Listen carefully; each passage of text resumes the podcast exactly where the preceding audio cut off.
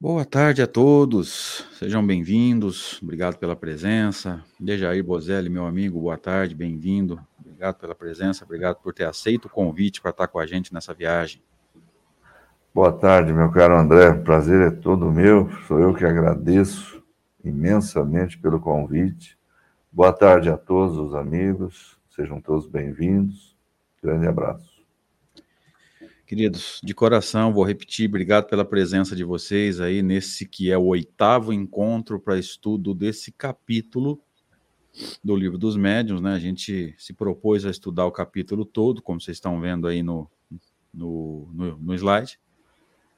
É o capítulo 19 do livro dos médiuns, o papel do médium nas comunicações espíritas. É talvez o capítulo, não dá para dizer que ele é o mais importante, mas dá para dizer tranquilamente que ele é de fundamental importância no entendimento do papel do médium, né, na função do médium durante uma comunicação mediúnica. Kardec vai chamar de comunicação espírita. Esse é o oitavo encontro para conversarmos sobre esse texto. E a gente tem conseguido ser muito feliz, modéstia à parte, na, na condução desse texto aqui, para a gente conseguir impor nos. Conseguiu colocar, vai, vamos dizer assim, no, nos encontros anteriores, uma profundidade muito interessante. Então, nos sete anteriores, aí uma média de duas horas cada encontro, são 14 horas já, de um material muito bom que depois a gente tem disponibilizado, inclusive, no, no Spotify para os amigos. E tem sido um prazer para a gente, de muito aprendizado para a gente. É... Conversar sobre esse texto é, Deja, você quer fazer as suas considerações, irmão? Eu vou nessa mesma linha sua. É, esse capítulo é espetacular. Né? Não que os outros sejam menos importantes, como você ressaltou, é, talvez sejam todos igualmente importantes. É difícil dizer que tem um mais do que o outro, né? Mas esse aqui, em se tratando do médium propriamente dito e também é, daqueles que lidam diretamente com a mediunidade, ele é extremamente importante, é, justamente nessa medida em que ele traz é, esclarecimentos de alta profundidade sobre o, o desenrolar do fenômeno, né? sobre o mecanismo, do, a estrutura do fenômeno. Né? Então, está tá sendo efetivamente muito bom, muito produtivo a gente fazer. Eu também estou gostando muito. Tá valendo a pena, com toda certeza. A gente agradece, inclusive, né, embora a gente não os perceba, pelo menos nitidamente, o, o amparo espiritual que temos, né? Os espíritos amigos, simpáticos à, à causa das ideias de Kardec, os nossos anjos guardiães, enfim que vão nos ajudando aí a entender esses pontos, porque primeiramente a gente está esclarecendo a nós mesmos, né? As pessoas acham que a gente vem aqui para ensinar os outros, e na verdade a gente tem encontrado é, respostas muito interessantes para nós mesmos, né? E esse é o objetivo primário, gente.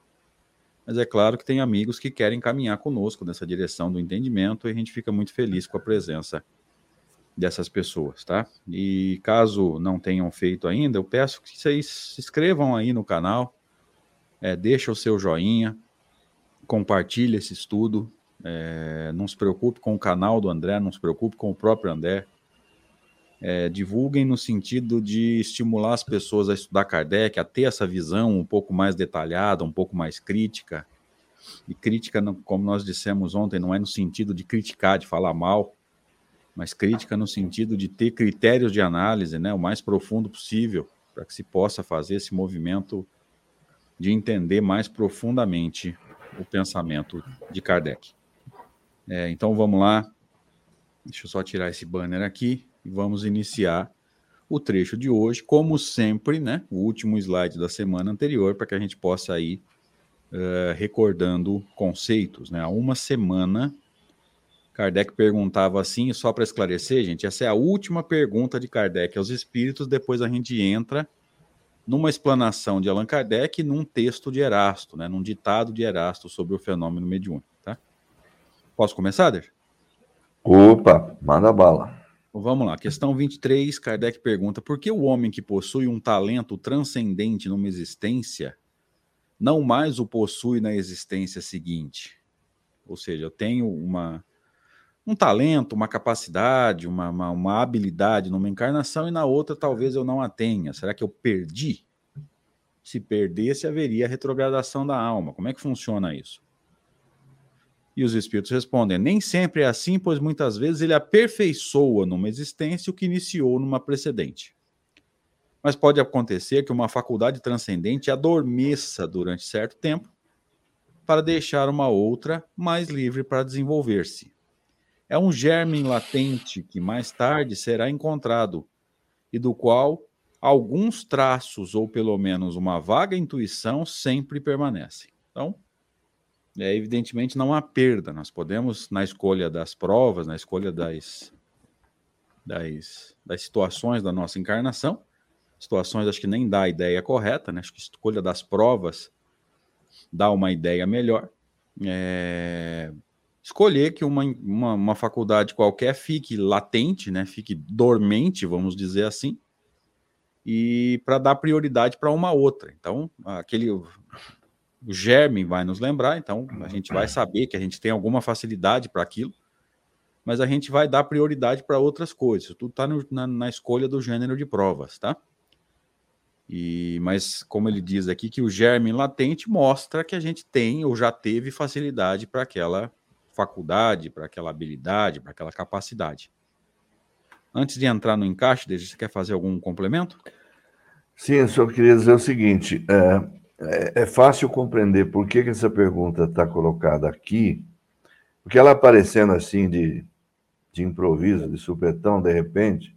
Então, o que, que, que isso aí tem a ver com o papel do médium, que está aí está lá dentro do capítulo. E é só, só um detalhe, é porque, na verdade, ali naquela sequência, estava se discutindo a, a questão do espírito comunicante se aproveitar das, da, dos conhecimentos anteriores do espírito do médium. Né? Então, é, isso, esse assunto vem à tona exatamente por causa disso porque em muitas circunstâncias, dependendo da, da especificidade da, da comunicação, é, o espírito comunicante vai lançar mão, já que o médium está no estado de, de transe, digamos assim, o espírito comunicante poderá se aproveitar de conhecimentos anteriores, que o médium nessa encarnação não demonstra. E aí é que entra essa questão que o André acabou de explicar, as razões disso, como é que isso acontece, né?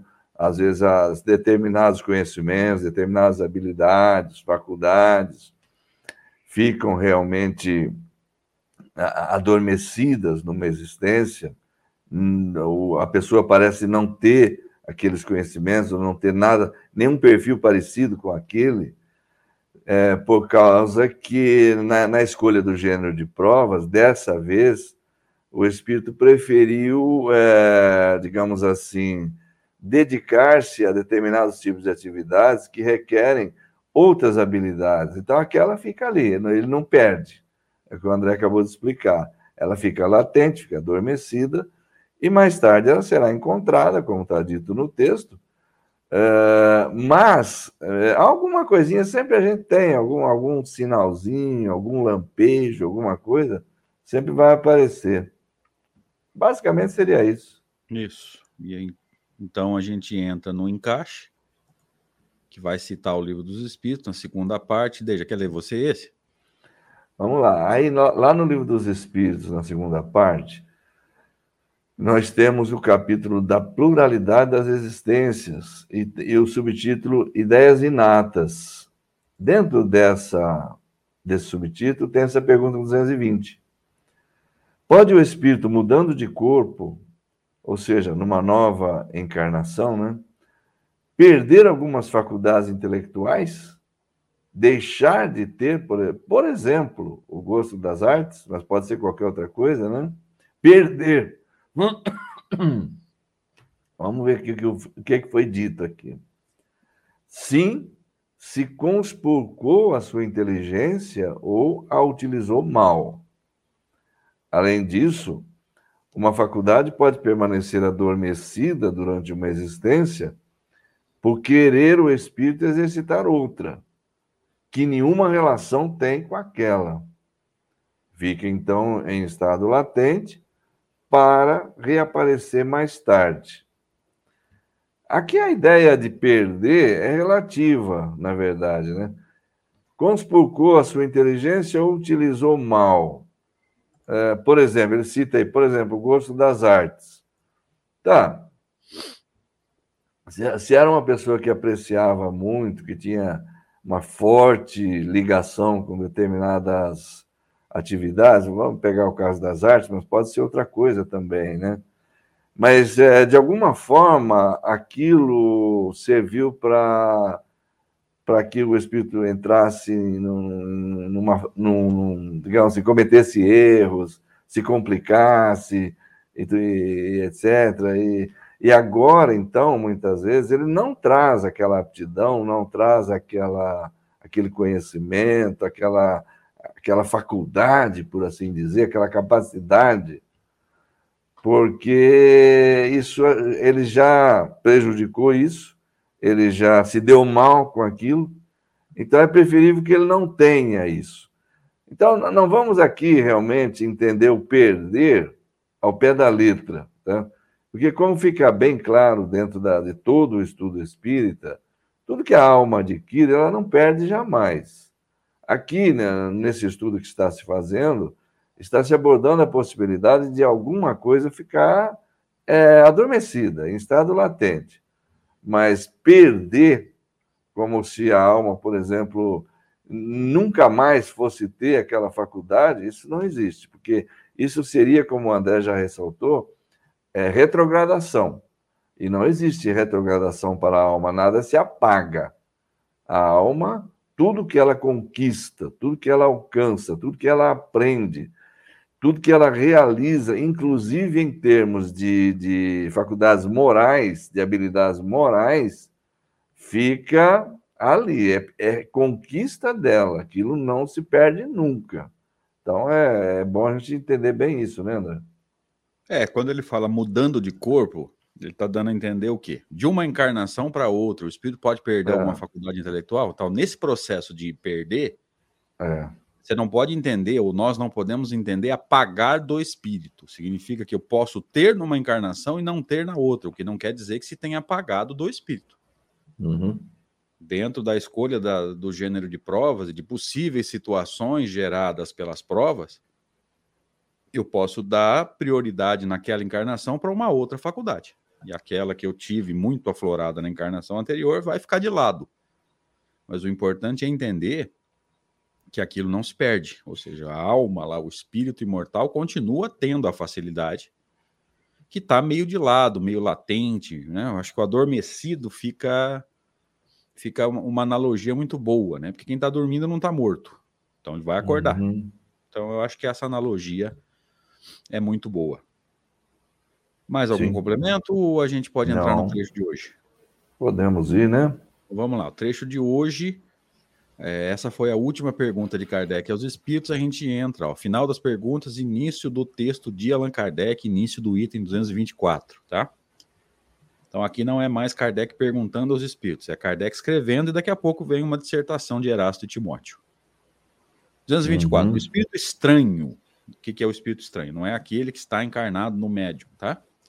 Compreende, sem dúvida, todas as línguas, visto que as línguas são expressão do pensamento e que o espírito compreende através do pensamento. Então aqui a gente precisa entender, gente. Ó. Quando você está falando com um outro encarnado, a impressão que me dá, e aí se eu tiver enganado, ou se você tiver uma, uma impressão diferente, você pode me falar, Deja. Hum. É, quando o, o, se eu estiver eu e o Deja no mesmo ambiente, ou aqui em Severino, ou em Rio Preto, é, conversando, é, o desencarnado ele pode até ouvir a nossa voz, mas ela, ele vai captar o nosso pensamento. Que antes da emissão da voz já aconteceu. Tá? Quando eu estou falando, gente, significa que eu já pensei, já encontrei as palavras que eu queria para expressar o pensamento aqui no plano físico. Lá no plano espiritual eu já pensei, o desencarnado já captou o pensamento. E o pensamento não tem idioma. O pensamento não tem inglês, não tem francês, não tem alemão. Então é possível que o desencarnado ouça a nossa voz? Sem dúvida alguma. Mas se o pensamento vai primeiro, muito provavelmente ele já captou o pensamento, que não tem idioma. Esse é o primeiro, é a primeira ideia que ele está me trazendo aqui, a menos que você, você tenha uma, uma visão diferente. André, não, inclusive vou reforçar isso que você está falando, no, no, tocante às evocações, por exemplo, né? A, a, evocação ela pode ser feita em voz alta, é, pedindo que o Espírito compareça, pedindo que o Espírito venha, etc, etc. Mas a gente sabe perfeitamente que antes que essa evocação seja feita em voz alta, ele já está presente porque ele, nós já pensamos isso e ele já sabe, né? Então é, você está inteiramente certo, ah, eu concordo inteiramente. Você trouxe uma aplicação prática, né, para aquilo que eu falei. É, eu concordo inteiramente. Né? É. Então veja que quando eu falo o espírito fulano de tal, se houver permissão e interesse da sua parte, compareça a esse ambiente, utilize um dos médiums para a gente dialogar. Quando a gente fala isso, gente, não é nem que eu já pensei antes de falar. Se eu tomei a decisão, ou se o grupo tomou a decisão anteriormente, né? Veja que nós estamos falando até de um aspecto a mais, né, Deixa? Uhum. E antes de formular essa evocação oral, eu vou até tirar o slide momentaneamente aqui. Antes de fazer essa evocação oral, o grupo provavelmente já decidiu por essa evocação. Quer dizer, às vezes algumas horas antes, às vezes alguns dias antes, já se decidiu por essa é. evocação. O espírito já estava sabendo que ia ser evocado. Se ele ia aceitar ou não é outra história, mas que ele já sabia, ele já sabia. Então veja, já antes, tá de acontecer, sabendo, né? é, antes de acontecer a evocação oral, né? Fulano de tal, por favor, se houver permissão, interesse, compareça, utilize-se de um dos aparelhos mediúnicos aqui, de um dos médiums, antes que alguém pensa que tem aparelho lá, vai é, vai começar a pensar em transcomunicação instrumental. Eu desde esse fim de semana nós está nós tá aguçado, velho. Você tá afiado, velho. Não, nós, tá, nós passamos a, a língua dos mirilhos. É, é. E antes de fazer a evocação oral, quantos movimentos de pensamento já tinham acontecido, né? E uhum. o espírito já sabia que seria evocado e muito possivelmente já estava presente, né? Então, o já trouxe esse aspecto prático aí daquilo que a gente vinha discutindo aqui na teoria, tá? Mas para uhum. exprimir, para expressar o pensamento, é necessário um instrumento. No caso da comunicação, esse instrumento é o médium. Por quê? Por que, que eu fiz questão de trazer esse detalhe? Né? No caso da comunicação espírita ou mediúnica, esse instrumento é o médium. Porque eu, espírito, também estou me manifestando. Só que não é mediunicamente. Eu estou encarnado, estou me manifestando pelo meu corpo. Então eu fiz questão de deixar esse detalhezinho aqui para todo mundo entender a ideia.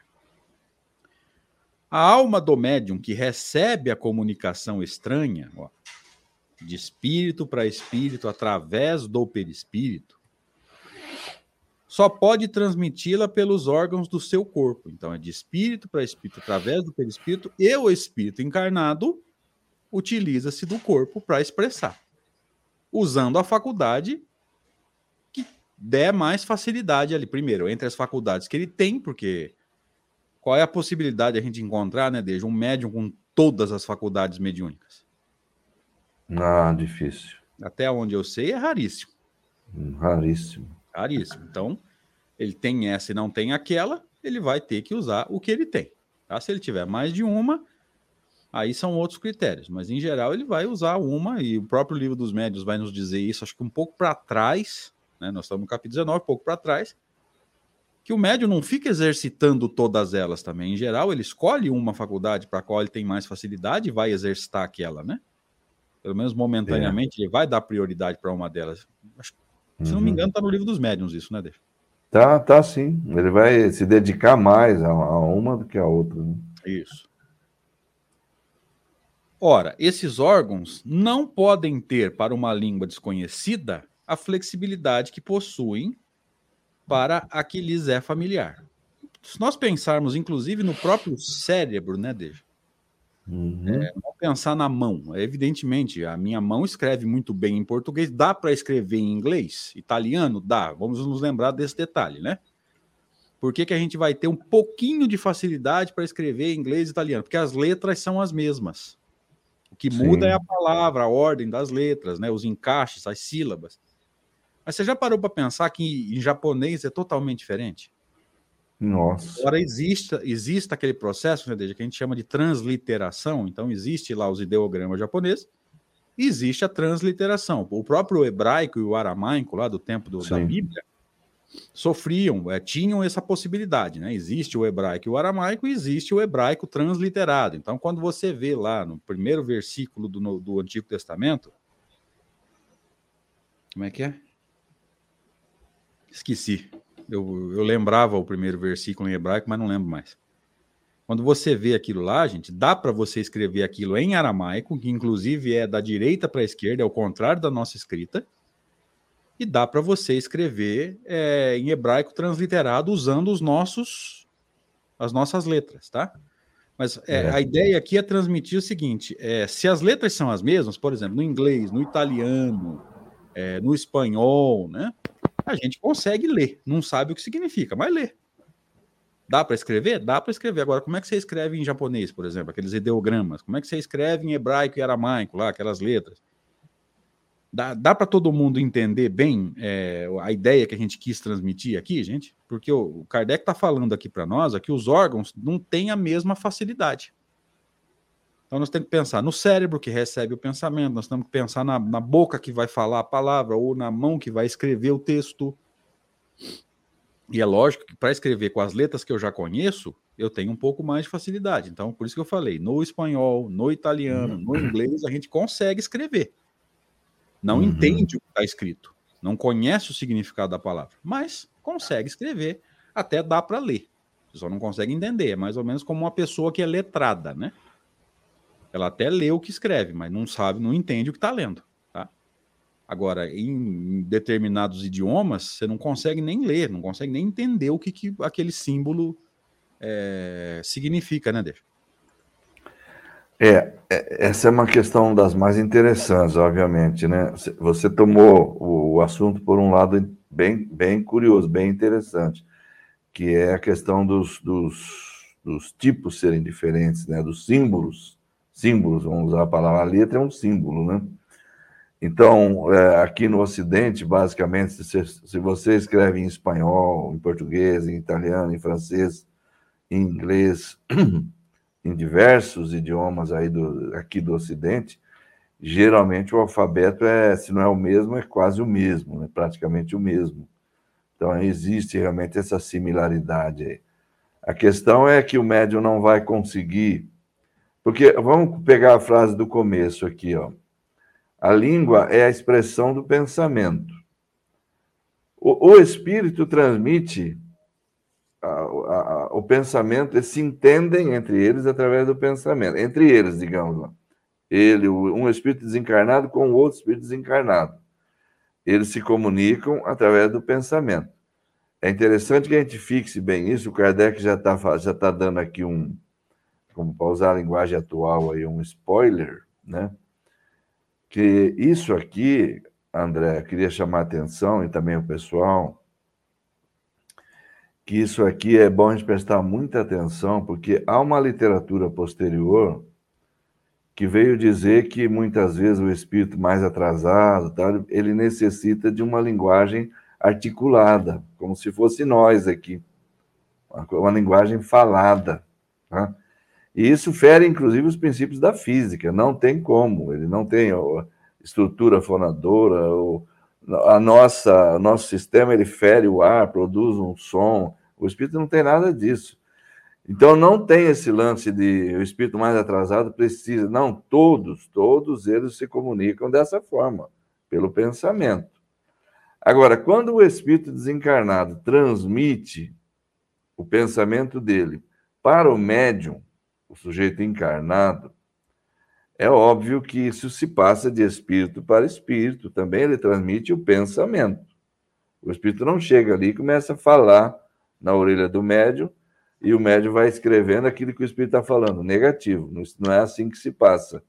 Ele vai transmitir o pensamento, transmitir a ideia, o médium vai captar da forma como puder, como puder, porque muitas vezes ele vai ter limitações no entendimento, tanto do ponto de vista do, do, do, do intelecto, de capacidade de compreender, como de sentimento também, como a gente vai ver depois. Agora, para ele expressar esse pensamento, ele, ele precisa dizer, ou, ou falar, que ele vai expressar. Uma coisa é ele receber a comunicação do Espírito para ele só compreender e ficar para ele. Não. A finalidade do médium é servir de intermediário. Então, ele vai passar isso adiante. Ele vai transmitir. Ele vai ter que expressar esse pensamento, seja escrevendo, seja falando. Então, ele tem que vestir esse pensamento do Espírito com uma linguagem. Aí entra a questão. É... Só pode fazer isso pelos órgãos do seu corpo, como está o, o, o André grifou ali, tranquilamente. É perfeito isso. Só pode transmiti-la pelos órgãos do seu corpo. E aí é que entra uma coisa. Embora a gente saiba que o A é sempre o A, o G é sempre o G, etc, etc, mas a estruturação do pensamento, da, a formatação da, da, da frase, da, da, daquele pensamento, daquilo que se pretende dizer, no inglês, por exemplo, o médium pode não saber. Então, é muito natural a gente, quando recebe uma ideia, um pensamento, a gente já verte essa ideia dentro da nossa língua habitual. É automático, é um processo automático, né? Então, para isso, a gente já tem flexibilidade. Está tudo mais ou menos ali automatizado. À medida que o médium recebe o pensamento do Espírito, ele compõe, ele formata essa ideia com palavras, porque ele já as tem, já é uma coisa automática. Nós, quando pensamos, já automaticamente pensamos em, em, em, em forma de palavras, né? Agora, uma língua desconhecida, ele não vai conseguir fazer. É isso que depois vai precisar entrar em mais detalhes, porque na hora de que, de que a comunicação seja passada adiante, se for para transmiti-la, é, vamos supor, eu sou um médium que só falo português. Né? Mas o Espírito quer que a comunicação seja passada adiante, seja expressada em inglês, por exemplo. E eu não sei falar inglês. Aí é que vão entrar aquelas questões de sabia em outra encarnação, tem esse conhecimento armazenado, ele está dormente nesta encarnação. Lembra que nós acabamos de examinar esse assunto. Né? É uma das situações em que isso pode aflorar, pode ser explorada, né? E isso pode surgir e por conta de, de, um conhecimento que nessa encarnação eu não tenho, mas que já tive, e que se encontra armazenado, né? Mas vamos dizer que eu não tenha, nem lá armazenado e nem na atual. Como é que o espírito vai conseguir expressar uma comunicação em inglês se, ele, se o médium não dispõe desse recurso? Ele vai ter que fazê-lo daquela forma que nós já comentamos aqui várias vezes, né? Palavra por palavra, muitas vezes nem isso, letra por letra, porque se ele falar a palavra, nós corremos o risco de não saber também a palavra, não vamos conseguir escrevê-la, né? Então ele vai precisar fazer isso letra por letra. É uma coisa estafante, aborrecida, cansativa, é, que os espíritos raramente vão se propor a isso, a não ser que ele tenha com isso um objetivo muito importante, que ele resolva submeter-se a um processo moroso, trabalhoso, cansativo, como esse. Do contrário, ele vai preferir alguém que saiba. E aconteceu aqui para a gente agora, Deja, um, um, exemplo muito clássico disso, que a Andressa, ela é brasileira, mas ela vive lá em Ushuaia, se não estiver enganado, na Argentina, e é. na Patagônia, e ela trouxe aqui, ó, é, Compreensível. Olha lá. Você olha para a palavra, a segunda, tá? A primeira talvez ela tenha escrito em, em castelhano, em espanhol, mas a escrita é exatamente igual em português. Então, é. se você lê em português ou lê em espanhol, não faz diferença. A segunda tá não. em castelhano, né? Tá em espanhol, mas veja, as letras são as mesmas, a organização é diferente, porque a palavra é diferente, mas a gente olha e consegue entender. Ela trouxe um aspecto prático do que a gente discutiu alguns minutos atrás. As letras são as mesmas, a organização, a ordem das letras, né, as sílabas são diferentes. Mas no caso do espanhol, a gente lê e consegue. entender. Então, perfeito, completamente compreensível. Dá para a gente entender o que ela escreveu com muita tranquilidade. Se fosse em outro idioma, a gente teria problemas. É, nesse caso dessa frase aí, né? Porque às vezes as pessoas se iludem muito achando que espanhol é fácil é. e que a, a gente dá para conversar tranquilamente com um argentino, com um paraguaio. Não dá. Não vai achando que dá, porque não dá, não. É. Não é toda hora que a gente consegue acompanhar. Não, não. Existem palavras que são iguais. E existem algumas, inclusive, André, eu estudei um pouco de espanhol numa época aí, que as, as professores chamavam de falsos amigos. Sabe o que é um falso amigo? Né, no aprendizado de um idioma, é uma palavra que existe no seu idioma, que também existe no espanhol, você é tentado a usá-la com o significado que você conhece. Só que lá ela não significa isso, ela tem um outro significado. Então você vai deturpar o sentido que você vai falar. E acontece muito, né? Então aqui precisa ficar claro para todos nós nesse primeiro momento, gente. Deixa eu voltar aqui para o slide agora. É... Desculpa, André, vou te dar um exemplo. Desculpa te interromper, vou te dar um exemplo. A palavra esquisito. A palavra esquisito, por exemplo. Se você falar assim, ó, essa comida é esquisita. Aqui para nós, nós vamos, vai, isso vai soar meio ofensivo para a cozinheira, né? Mas não é, não, é uma comida muito boa. Lá, né? É. Então, olha que interessante, né? Exemplos práticos, né? E aqui, então, é, precisa ficar claro para a gente, gente é, que o, quando você ouve a nossa voz aqui, se você estivesse na mesma casa espírita, no mesmo ambiente que a gente, ouvindo diretamente, ou aqui ouvindo pela internet, você está ouvindo expressões do pensamento e que muitas vezes a gente não consegue expressar exatamente o que a gente está pensando, o que a gente está sentindo. Também. Tanto tem hora que a gente está falando aqui, a gente dá uma parada e pô, deixa eu escolher a palavra que melhor vai tentar é, expressar uhum. o que eu estou pensando, o que eu estou sentindo aqui, tá? Então a alma é. do médium, ao captar o pensamento, como o Deja disse agora há pouco, precisa vestir esse pensamento. Eu lembrei da, da, do Hermínio Miranda lá no Uhum. Diálogo com a sombra. Diversidade, diversidade dos carismas. Diversidade dos carismas. Essa analogia dele é muito boa, né? ajuda a gente a entender é. bem o, o processo. Vestir o pensamento que ele captou com palavras. Agora, não esquece de um detalhe, gente. O médium, quando ele vai vestir com palavras e vai escrever ou vai falar, ele já captou e já interpretou. Tá? Ele já interpretou. Ele escolheu as palavras que melhor, é, de alguma forma, poderiam expressar aquela ideia que ele captou. E é nessa escolha de palavras que muitas vezes ele escorrega e, e não reflete exatamente o pensamento do espírito. E muitas vezes não é nem na escolha de palavras, às vezes ele mistura o pensamento dele com o do espírito, porque o interior dele não está silencioso, vamos dizer assim, né? não está bem equilibrado, as emoções não estão legais, como a gente discutiu lá nos primeiros vídeos, né? Então veja que esse esse tema ele dá abertura para a gente falar um monte de coisa aqui. A gente precisa entender as ideias principais, né? Pensamento é, é linguagem do espírito desencarnado. Aqui a gente precisa transformar tudo isso em palavras. Tá? E eu acho que você levantou um ponto aí, André. Se você me permite mais um comentário. Claro. Muito importante, muito importante.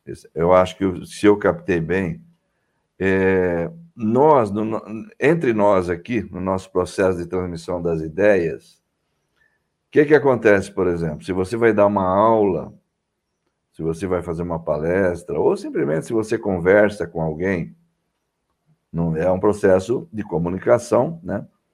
Mas o que, que acontece nesse processo? Quando a gente fala, a gente, com a intenção de expressar aquilo que a gente está pensando, a gente produz sons. O que a gente está produzindo é sons. Nós não estamos transmitindo o pensamento nosso para a pessoa. A gente está transmitindo sons que ela vai ouvir e vai decodificar segundo um arcabouço próprio dela, uma capacidade própria, ideias próprias. Porque a gente compreende ideias a partir de ideias já existentes, é mais ou menos assim, né? Então, eu posso achar nesse processo que eu estou transmitindo aquilo que eu estou pensando e que o outro está entendendo. Mas, na verdade, ele está ouvindo os sons que eu produzo e está construindo ideias lá, segundo a própria maneira dele de pensar. E muitas vezes, Você constata isso, André? Você, eu e, e tantos outros, acho que já tivemos essa experiência, quando você termina uma palestra, que você acha que você comunicou determinada ideia, que você foi claro, né? E, e, eu, por exemplo, eu tenho essa, essa presunção, já tive, hoje eu não tenho mais, porque já aconteceram umas coisas que me demonstraram o contrário. Mas eu tinha a presunção de achar que eu era um sujeito muito claro, que eu falava, todo mundo entendia. Mas. Já, já me aconteceu também. Aí você desce da tribuna lá, cruza com a primeira pessoa que vem te abordar, e ela fala assim: Ah, agora sim, você explicou direitinho aí. Então quer dizer que, e papapá, papapá, e fala tudo o contrário do que você falou. Aí você fala assim, meu Deus do céu, onde é que essa criatura estava? O que, que ela ouviu? O que, que ela entendeu? Mas é, mas é, ela ouviu o mesmo que os outros ouviram. De repente vem outro e vai, vai falar aquilo que de fato você quis falar. Né? Nós temos esse problema também. É, é, é por isso que eu, você levantou um ponto aí que me lembrou essa parte. E, e, isso nos ajuda a entender, né, Deja, o, fenômeno mediúnico. Às vezes, por, por desequilíbrio emocional do médium, o espírito pensou uma coisa, mas na hora de vestir, na hora de captar, interpretar e vestir, o espírito, é, o médium interpretou é. de uma forma totalmente diferente. Sim. Por uma série de questões aí, pode ser a, o ego, a vaidade, pode ser um desequilíbrio momentâneo, ele não é uma pessoa ególatra, é, vaidosa, mas naquele momento ele não está com as emoções é, legais, não conseguiu se preparar bem para a reunião. Então, veja que o médium pode falhar nesse processo de captar, interpretar e transmitir, né? É, vestir uhum. essa, essa ideia final, essa interpretação final com palavras.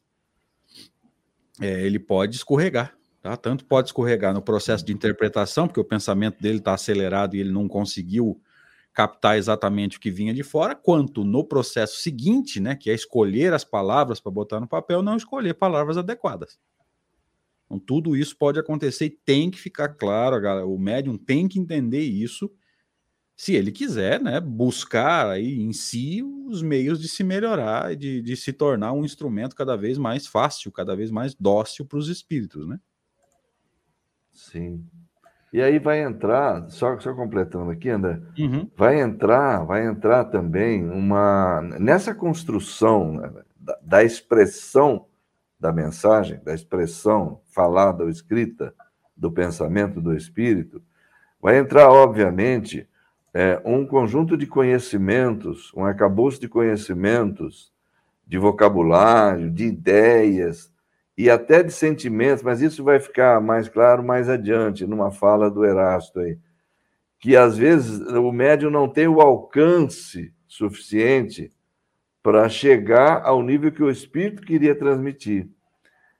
Às vezes no nível intelectual e às vezes no nível sentimental.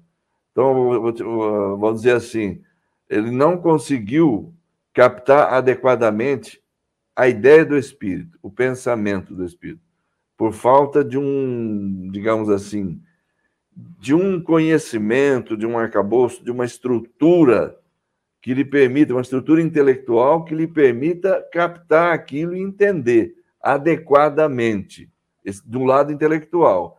Agora, do lado sentimental, também pode acontecer da seguinte maneira: o espírito vem trazer, o espírito é um espírito, vamos supor, um espírito elevado, um espírito bom, né? E ele dá uma mensagem envolvendo, por exemplo, vamos falar de um tema sentimental, de sentimento, perdão, por exemplo, né? Ele dá uma mensagem sublime sobre perdão. O médium vai ter que vestir, como você acabou de falar, aquela mensagem com palavras adequadas que consigam transmitir aquela carga sentimental que o espírito quis dar. Mas o médium é uma pessoa que ele, pessoalmente, ainda não consegue viver o perdão, ele não alcança aquela profundidade de sentimento. Então, ele não vai conseguir expressar isso da forma que o Espírito queria. Ele vai até transmitir, mas vai deixar a desejar. Corre o risco de ficar um texto frio, né? Quando, na é. verdade, o Espírito pode ter tentado transmitir uma carga emocional, né? E ficou Isso. aquele texto seco, vamos dizer assim, né? aquele texto Isso. frio. Você, você captou perfeitamente o que eu quis dizer. É, fica aquele texto mais lógico do que propriamente sentimental, né? É. E aí a Mônica diz, oh, o Revaíro, acabei... enquanto você falava aqui, desde eu abri o WhatsApp Web, fui compartilhando ah. o link do YouTube, escrito assim, estamos ao vivo e mandei para um monte de gente. Pelo menos um entrou. Ah, Revaí, meu amigo de Votuporanga. Ah, do Bezerra de Menezes de Votuporanga, nosso querido amigo. Abraço, Revaí. Faz tempo que eu não te vejo, cara. É, porque com, com pandemia é meio difícil, né? É. E, mas tem uma pipoquinha gostosa lá, hein? Você já foi lá? Ah, já, tudo né? é bom. Não, muitas vezes. Você que me indicou. Aliás, foi você que me indicou para ir lá, né? Mas não lembro. Foi, ele me falou que foi você, ele te entregou. Aí. Pelo menos um, alguma coisa boa na vida eu fiz. A Mônica Yosimura pergunta assim: nesse mesmo pensamento, o médium pode receber pensamento de mais de um espírito e misturar? Na hora do fenômeno mediúnico, Mônica, não sei dizer. No nosso dia a dia, eu acho muito possível, né? Porque pensamento acontece o tempo todo e são 8 bilhões só no plano físico fora os desencarnados que também pensam. Então, é, o próprio livro dos Espíritos vai nos dizer que são inúmeras ideias chegando tudo ao mesmo tempo.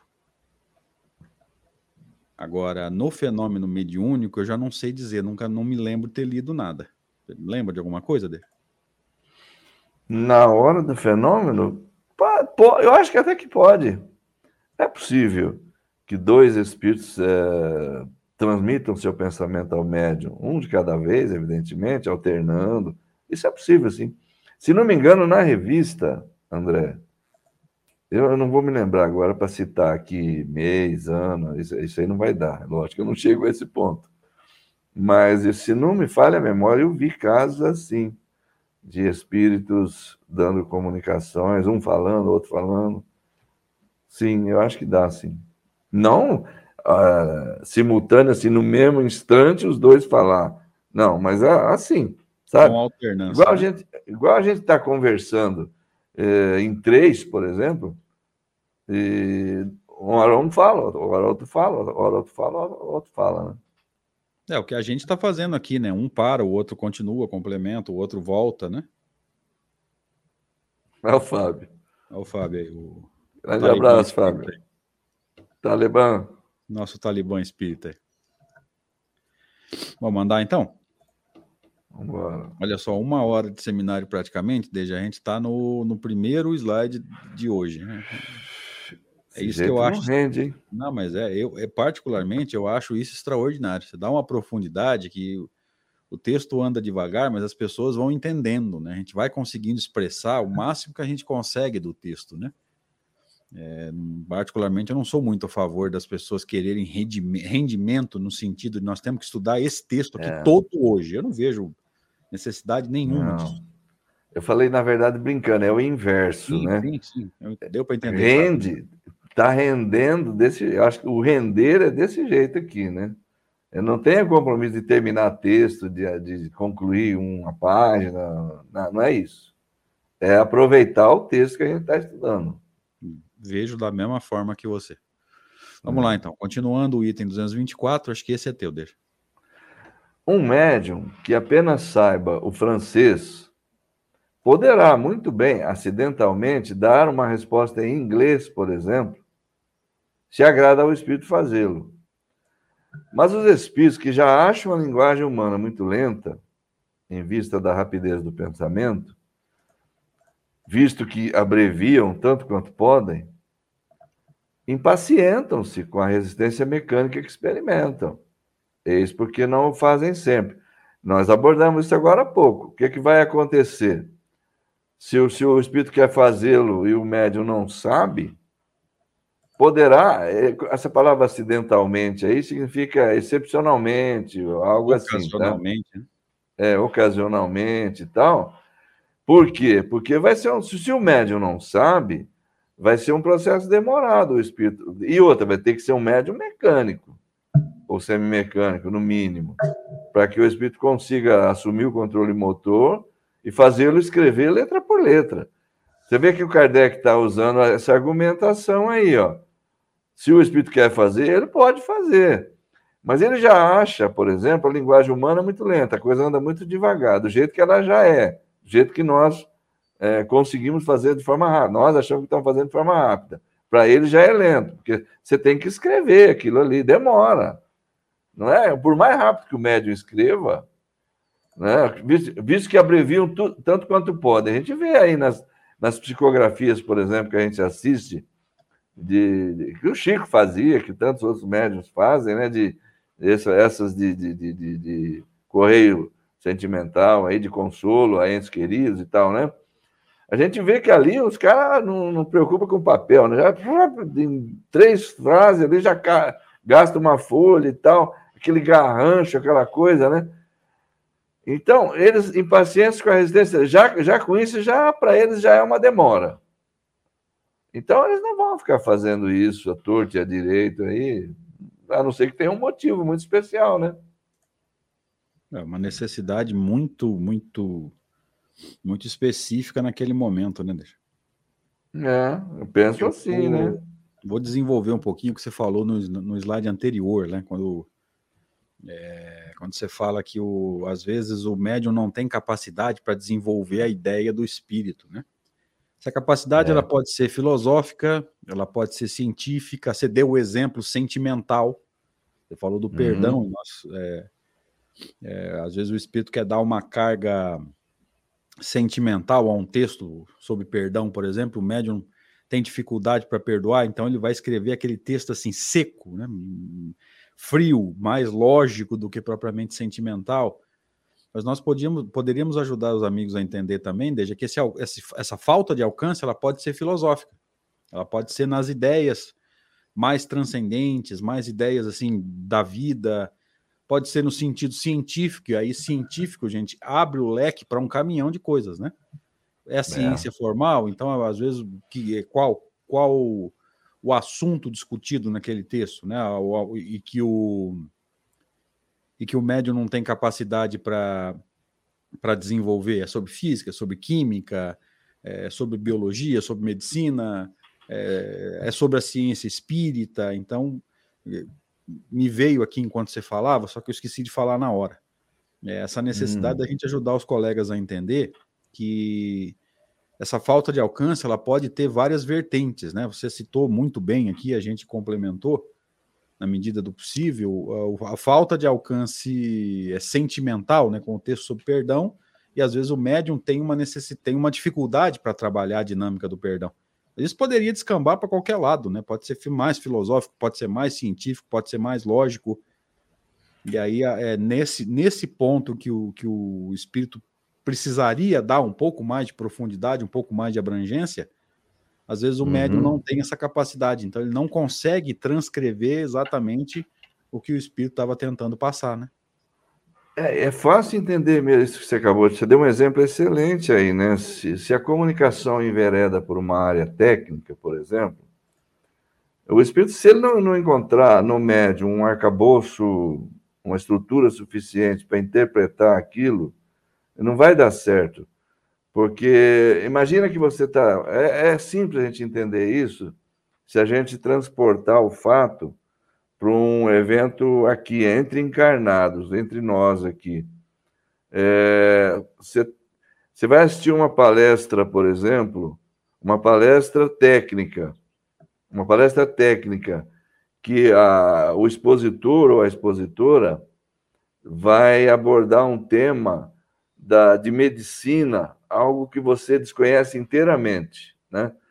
E eles, nesses congressos, entre eles, eles não estão preocupados em ficar debulhando as coisas, usando termos que o, o leigo possa entender, eles não estão preocupados com isso, né?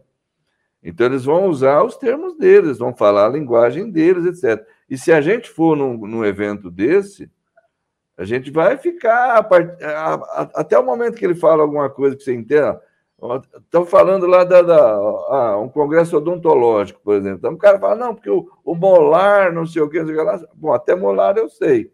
Né? Daqui a pouco ele fala do canino, bom, o canino eu sei, não é o meu cachorro lá, mas é o canino, é o acidente aqui. Bom, já que você falou do cachorro, deixa só para não perder. nem, nem molar é relativo à mola. Veja só. É... Deixa eu acertar o meu fone aqui, que o... esse aqui acabou a bateria. André, só um instantinho. Não, tranquilo. E a gente vai perceber isso na prática, Deja, é, isso que você está falando, né? Achei que ele ia aguentar aí, eu... esse bandido aqui, mas não quando aguentou. você vai... Quando você vai... Aí, vamos ver se eu te ouço aí. Tá ouvindo? Epa, Deus tá hein? Agora complicou. Então, peraí. Tá, tá me ouvindo, deixa? Meu filho. Tá ouvindo? Alô, alô, evocando o espírito de Jair Bozelli. Alô? Alô, quem tá falando? Evocando ainda não. De Jair Bozelli em aparição na frente de uma webcam. Alô? Alô. E agora? Tá me ouvindo? Alô? Também não? Uh -uh. O André? Oi. Que coisa, hein? Configurações de som. É fácil de achar já, resolver isso. É aqui, ó. Rapidinho. Painel de controle de depois, som. Depois eu corto esse pedaço. Reprodução. Ah, meu filho. É aqui o problema. E agora? Evocando o espírito de Jair Bozelli. Desliga isso daqui. Desliga isso daqui. Tá e agora? É, tá me ouvindo, deixa? Não, também. Ainda tá não, também. Caramba. André, você precisa arrumar um sujeito mais competente da próxima vez.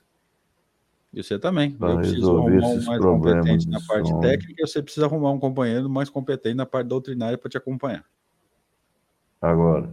Alô? Não, aqui é microfone, não é isso que eu quero. Alto-falante. Alto-falante. Alô. Realtec. É, eu sei mesmo, meu filho. Por que que não funciona? Alô. Reprodução. Alto-falante. É esse aqui.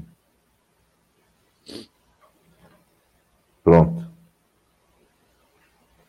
E agora? Ah, tá me ouvindo? evocando o espírito de Jair Bozelli, ainda encarnado em emancipação.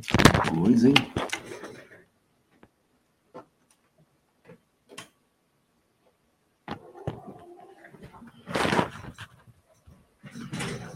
Tranquilo, gente, essas coisas acontecem. Alô, já.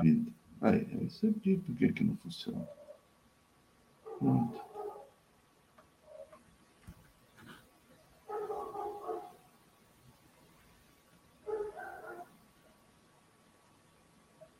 Realtec, é, não é ele? Alô? É ele. Tinha que funcionar. Veja, tá me ouvindo?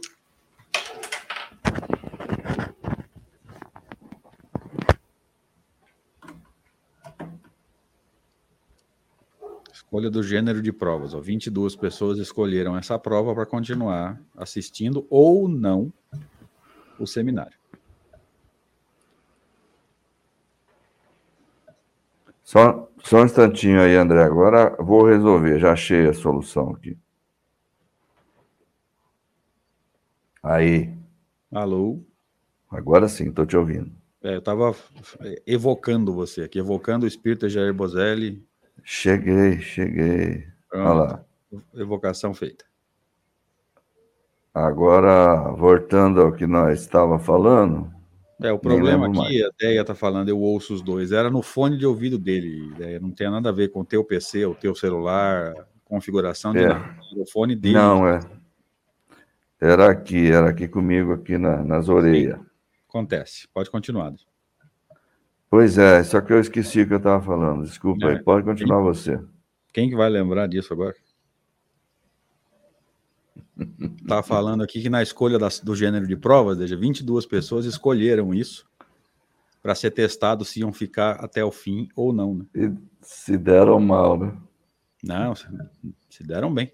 E eu até brinquei, você falou assim, é, você precisa arrumar um cara mais competente. Eu falei, só se for na parte de informática, porque na parte doutrinária, quem tem que arrumar um companheiro mais competente é você. Agradeço. É bondade sua. Então vamos lá, a pergunta da Andressa aqui e a gente vai retomando o raciocínio, tá? É, pensando no lento que possa ser para um espírito passar a ideia pela psicografia, com as novas tecnologias existentes através da datilografia computador, não seria mais rápido? É, isso aí vai depender muito, Anderson, porque aí você está falando do final do processo, né? Você está falando do médium que vai escolher um meio para botar no papel a ideia. Tá? Quando a gente fala uhum. da lentidão, a gente fala um ou dois processos antes, né? É na transmissão da ideia de espírito para espírito. Tá? Quando você fala de datilografia, computador, etc, etc, é o final do processo, já é a colocação da ideia no papel pós escolha das palavras, inclusive. Tá? É, é, um processo um pouco diferente aí. Tá? É, no caso de um médium um pouco mais instruído, é, ele capta a ideia e sabe interpretar. Um médium menos instruído, talvez não, não sabendo, é, não, não conseguindo entender a ideia, seja necessário esse processo de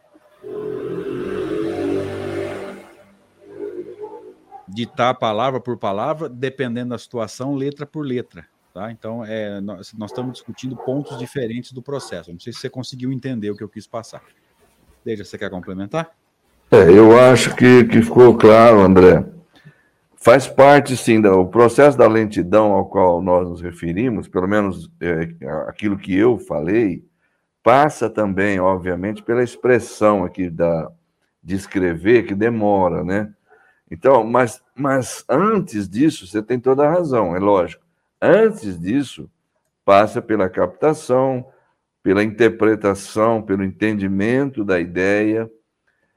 E antes do espírito, vamos dizer que ele fosse datilografar ou digitar num teclado de computador, como ela está dizendo aqui. O médium está aqui.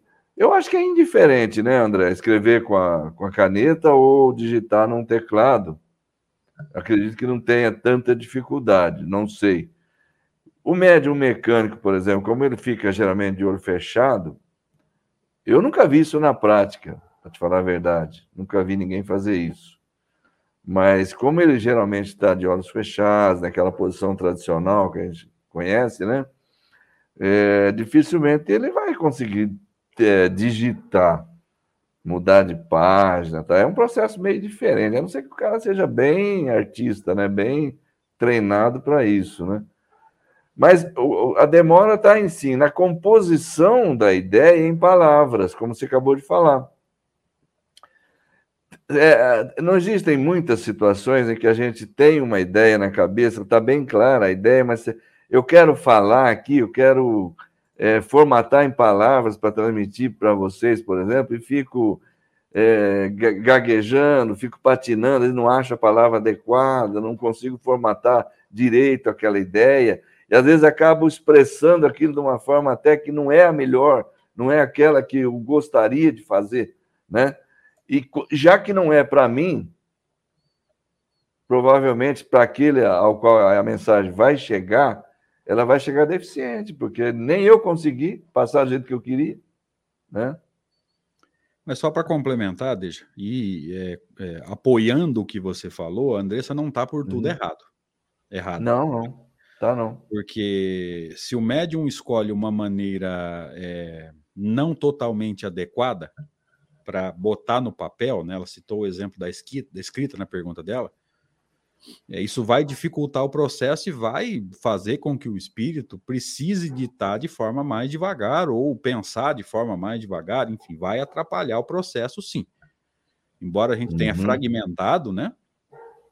E o, o, a principal dificuldade aí é, é, um processo anterior, né? O espírito captar a ideia e vestir com palavras, quando ele vai botar no papel já está um pouco à frente, a gente fragmentou o processo, né? mas na verdade ele é um todo, onde qualquer uma das engrenagens que não girar direito o processo final pode sair prejudicado e geralmente vai sair prejudicado. Então, Andressa, sua colocação não está por tudo errada.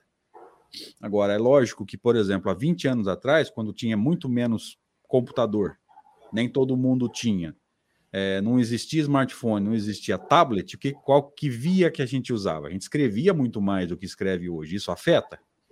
Na minha opinião, afeta. Afeta. 20 anos atrás a gente escrevia o tempo todo, hoje a gente digita o tempo todo. Tá? Então, por exemplo, é, o médium que está habituado a psicografar na, na, na, no processo tradicional, não vou chamar de normal, porque vai dar a entender que o outro é anormal, né?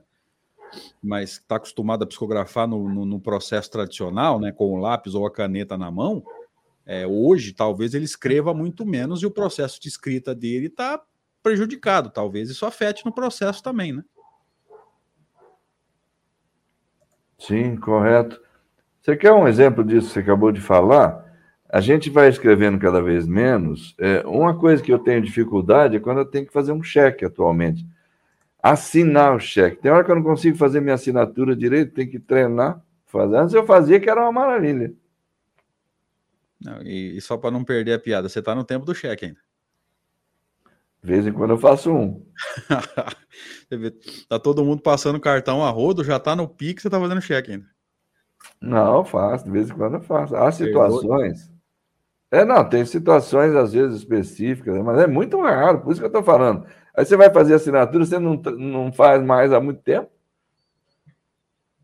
E, e a própria coordenação fica prejudicada, né? É. Mas vamos, vamos dar uma olhada aqui no slide para ver se a gente lembra onde que a gente para, né? Não, aqui é o que a gente estava falando mesmo, na dificuldade de expressar pensamento muitas vezes. Lá no plano espiritual é tudo muito rápido, né? Uhum. É... Aqui já é moroso por si só, né? Se o espírito pegar um médium uhum. extremamente esclarecido e para transmitir o pensamento, e aí vai no processo mais rápido, né, Deja? Que é o processo da ideia. O médium capta a ideia, interpreta, veste com palavra, escreve. Esse é o processo mais rápido através de um médium pouco mais esclarecido, né? É, se, se já é moroso para eles, imagina usar um médium que tem lá os, as faculdades intelectuais bem resumidas, não é uma pessoa muito esclarecida, que tem dificuldade para captar as ideias, tem dificuldade para associar com as ideias, seja dessa ciência ou daquela, né? Fica muito mais moroso ainda, porque ele vai ter que ditar palavra por palavra, dependendo da situação, letra por letra, né? Sim. E o mais difícil ainda, André, vamos, vamos levar para um outro extremo, é se o, se o médium não souber nem a letra. Não aí vai ser um processo, aí vai ser um processo muito mais complicado que vai ter que desenhar mesmo, né? Fica mais moroso ainda, mais cansativo ainda, né? Uhum. E aí eu acredito eu, que Carlos Antônio estejam conseguindo entender com a gente. Ah. O Carlos Antônio tinha falado mais acima aí, André. O analfabeto, ao receber um espírito, pode vir o lado latente dele ou não vai ter comunicação. Vai ter, mesmo que não tenha o não venha o lado latente dele, é o que eu acabei de falar aqui agora, né? Vai ter que desenhar letra por letra, porque ele não sabe escrever. Ele não tem esse isso na, na, nos recursos dele, né? Ou, e como ele já soube, já conhece de outras encarnações, o espírito comunicante poderá explorar esse recurso existente no médium. Mas aí vai ter que ser o médium mecânico, ou semi-mecânico no mínimo, né? Porque senão, se for apenas intuitivo, aí não tem jeito, porque é ele que tem que escrever, não sabe. Se eu não estiver enganado na memória aqui, foi com essa pergunta que nós encontramos, é, iniciamos o encontro anterior um médium iletrado, vamos dizer assim, analfabeto, um, um ser analfabeto, pode escrever como médium, como ah. psicólogo? Pode, mas há resistência mecânica, né? É, já foi abordado. Rodrigo Gírio, de Jabuticabal, seja bem-vindo. Veja, saí jogando para o povo no WhatsApp, dois apareceram. Uai, que bom, hein? É. Canal pequeno, dois fazem diferença, viu, gente? Jogou a rede. Exatamente. Vamos lá, então? Mais um pouquinho? Vamos em frente, vamos em frente. É. Mudou Esse é teu. Mudou, né? É. É, é também a razão pela qual um médium novato que escreve penosamente com lentidão. Então vamos, vamos entender aqui aquele médium iniciante que ainda não tem rapidez, não tem fluidez. Se ele for médium mecânico, conforme ele sente o, o, o braço arrastado, ele vai fazer aquele movimento instintivo de travar, vamos dizer assim, tá? Só obtém, é, em geral, peraí, com lentidão, ainda que na sua própria língua, em geral, só obtém respostas breves e sem desenvolvimento, sem, sem desenvolvimento das ideias, tá? Assim, os espíritos recomendam que, por seu intermédio, só lhe façam perguntas simples, veja. E aqui a, a lucidez de Kardec fica fica nítida, né? Se o médium é novato, ele não consegue, ele não tem fluidez para desenvolvimento de ideias, você vai é, aproveitar esse médium para fazer perguntas mais simples, né? Aí vem a parte grifada. Para as de elevado alcance, precisa um médium formado. Isso aqui é uma instrução prática, já como consequência de todos os princípios que a gente vem discutindo. Para uhum. as de elevado alcance, por exemplo, você evocou um espírito mais evoluído, que vai dar uma comunicação mais longa, que vai dar profundidade em alguns pontos. É, é. preciso é. um médium formado. O que, que é formado? Já treinado, já com experiência, tá? Que não ofereça qualquer dificuldade mecânica para o espírito. Ou seja, ele, se for me, é, médium mecânico, deixa levar o braço, né? não fica travando. Já tem aquela experiência. Se é uma ao Marcelo Pedro, lá de, de Minas, peraí. É do lado de Santa Rita do Sapucaí, Pouso Alegre, me lembrei. Bem-vindo, querido. É, então veja que Kardec está trazendo aqui uma informação bem prática, né? Se é para uma é, comunicação de um, de um alcance mais elevado, com mais desenvolvimento, recomenda-se, né? Uh, um, um médium mais experiente, mais treinado. Aí ele encerra. Não tomaríamos para nosso leitor um estudante que soletrasse. Aqui é uma analogia que, evidentemente, vai trazer o quê? Né? Para ideias de, de, mais alcance, você não vai pegar e dar esse texto para um leitor que está aprendendo a juntar letras, né? Não tomaríamos para nosso leitor. Você vai mandar um cara ler um texto, o sujeito não sabe ler, vai ficar A, B, B, B, B. Não é o caso, evidentemente. E vai ter um complemento essa frase aí, que vai falar assim: um bom operário não gosta de servir-se de maus instrumentos. Né? É, é perfeitamente é, compreensível que o Kardec tenha feito essa, essa observação. Né? Ele leva a coisa para o lado mais elementar, né? Ó, tá, não precisa nem entrar naquela questão lá do, do, do, do médium entender, captar o pensamento, vesti-lo com palavras adequadas, etc. Aqui ele está reduzindo a coisa a um processo, a, uma, a um estágio mais simples ainda, né? É a dificuldade mecânica, tá? ele levou para esse lado, né? Olha lá, se o médium já. O espírito, eh, para dar uma comunicação que seja importante, que seja mais longa, que seja mais profunda, etc., não vamos dar para ele um médium que, que é lento, que, que se atrapalha, que se arrasta, que não tem automatismo no ato de escrever. E ele está falando apenas desse lado, né? Do lado apenas mecânico da coisa, né? Nem assim, né? Quer dizer, vamos caprichar, é preciso ter um médium que, que consiga dar fluidez à coisa, olhando apenas do lado mecânico mesmo, do, do desenvolvimento mecânico do processo, né?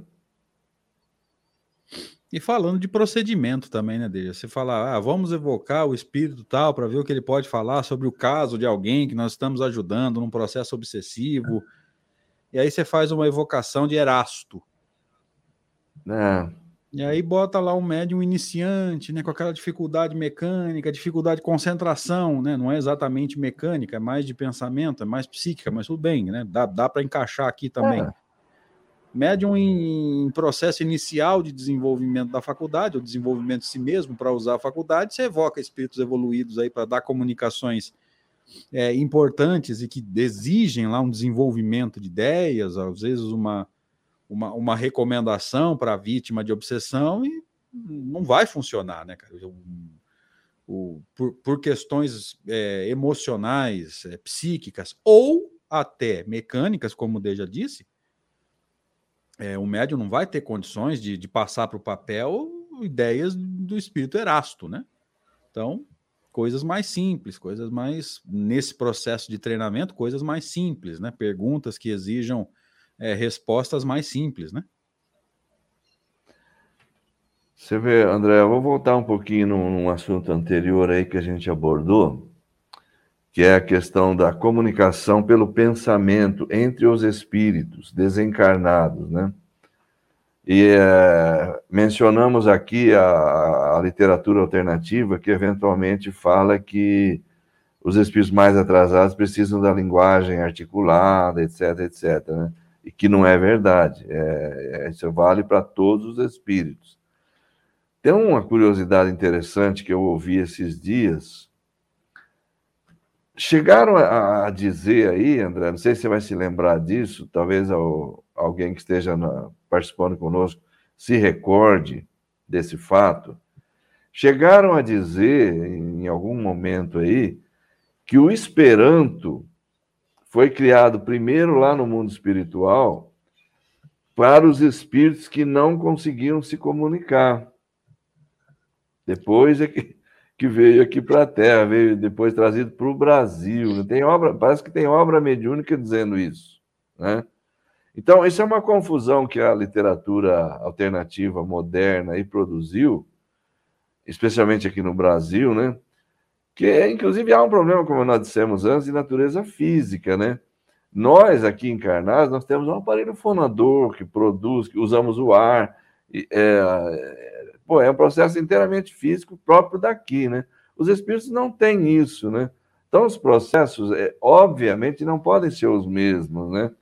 Os espíritos não ouvem pelos ouvidos, não falam pela boca, é, não eles sentem os odores, como fica claro no livro dos Espíritos, mas a gente não sabe através de que meios eles sentem isso, né? Não é uma coisa é, é, é bobagem a gente, a gente querer assemelhar o mundo espiritual ao mundo físico, né?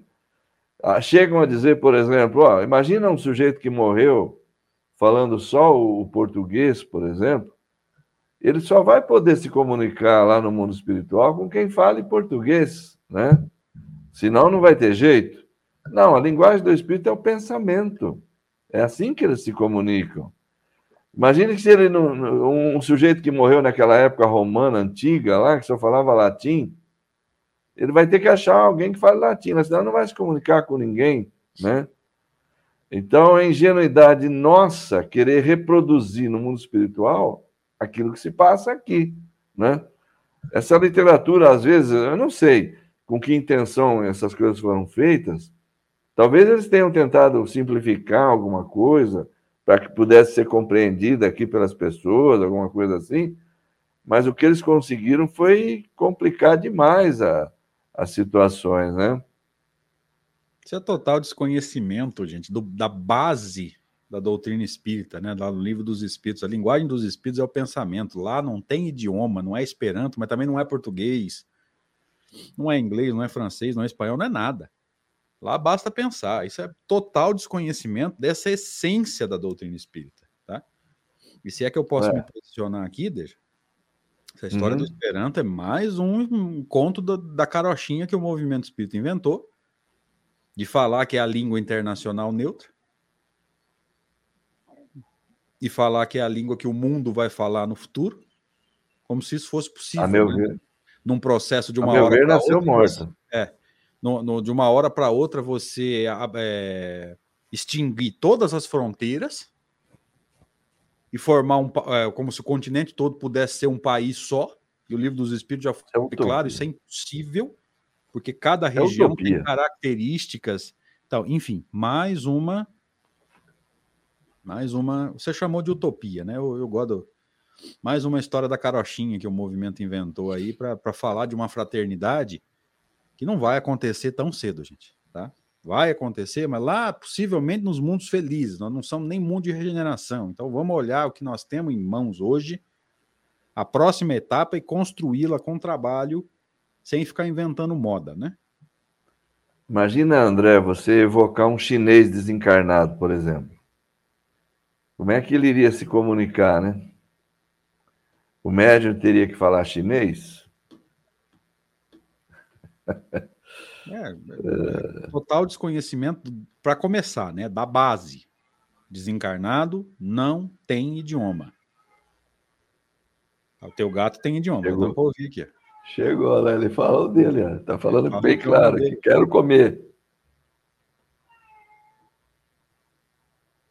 Aí é, falta a base também do desenvolvimento, né? Que, que é o que nós estamos estudando aqui já oito encontros, né? Para os amigos que chegaram agora, é, nós estamos na metade do oitavo encontro, então já tem sete encontros discutindo isso aqui. Cada um dos encontros tem duas horas, esse vai ter mais ou menos duas também, mas é, total desconhecimento desse capítulo aqui, ó. É, quando, quando um espírito que viveu na China, como o Deja citou agora, vem se comunicar no, por um médium aqui no Brasil, o médium tem que falar chinês? Absolutamente. A linguagem dele é o pensamento. O médium vai captar e botar no papel, na maioria dos casos, salvo raríssimas exceções, em português. Porque o que ele vai captar é uma ideia, não é um texto, gente. O médium é um intérprete. A, a definição é clássica. É, o médium não é um papagaio que fica ouvindo e repetindo aquilo que ele está ouvindo, tá? Isso. O médium é um intérprete. Nós precisamos entender isso assim, com urgência, urgência, urgência. A base no livro dos Espíritos, né, do lado de lá não tem idioma, é pensamento, e o desenvolvimento dessa ideia aqui no livro dos médiums, tá? O que o médium capta é uma ideia, não é um texto pronto. Se fosse um texto pronto, aí eu poderia, poderíamos pensar na existência de um idioma, mas não é. É uma ideia que o médium veste com as palavras. Qual palavra? As que ele tem facilidade. Se for um médium aqui no Brasil, vai ser em português, tá? Uhum. Perfeito. Carla Rezende diz assim: é, pergunta, né? O mesmo vale quando dizem que o espiritismo é a base de todas as religiões? Eu vi Kardec dizer que o espiritualismo é a base de todas as religiões. O que eu vejo as pessoas dizerem, Carla, é que o espiritismo é o futuro das religiões, o que eu acho outra bobagem. Tá. É, costumam dizer assim, colocaram até uma pergunta, né? O Espiritismo é a religião do futuro? Aí teriam respondido assim: não, o Espiritismo é o futuro das religiões. Agora, a base de todas as religiões, não, não é, não, não, não, eu também não concordo com isso, não. É, eu me lembro da não definição é, de Kardec de espiritualismo, salvo engano, no livro dos médios, quando ele vai terminar a definição dizendo: o espiritualismo é a base de todas as religiões. Por quê? Porque a gente cultua alguma coisa que não é matéria. Tá? Deus, algumas vão falar do espírito, né? é. né? O materialista não pode ser religioso, até pode, né? Porque Kardec vai dizer que os que os saduceus eram deístas, né? Eles eram materialistas, mas acreditavam em Deus. Então, veja, é, o assunto cabe um desenvolvimento um pouco mais profundo, né? Agora, quando Kardec pergunta se o espiritismo se tornará Olha como que isso esclarece, Carla. O espiritismo se tornará crença geral ou ficará restrito como é hoje? E os espíritos disseram que sim, mas veja, Kardec perguntou sobre crença. Então ele não é o futuro das religiões. O católico não vai se tornar espírita, ele vai entender as leis que regem a vida do espírito imortal, mas na minha opinião ele vai continuar sendo católico. Talvez mude aí a maneira de pensar do católico, mas não do catolicismo. Protestantismo, mesma coisa. Talvez as religiões aí que usam a mediunidade, que acreditam na, na reencarnação, é, façam uma, uma, uma, é, precisem rever muitos conceitos, né? Porque estudando o livro dos médiuns, gente, a prática mediúnica muda. A prática mediúnica pode mudar muito, mas não quer dizer que o cara que está lá no, na, na, no centro de Umbanda vai se tornar espírita. Ele vai estudar e talvez reveja algumas coisas na prática mediúnica dele, o que não quer dizer que ele vai se tornar espírita, né? Toninho Grego de Aracatuba. Rapaz, tá rendendo hoje, né? Tony Grego.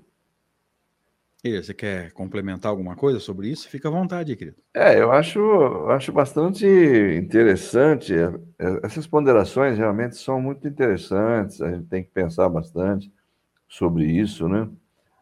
Mas, de um modo geral, André, eu também penso assim: vai se tornar uma crença geral. A, a evolução deve levar a isso por uma razão bastante simples, a meu ver. Mas com o tempo, com muito tempo, não é uma coisa a curto prazo.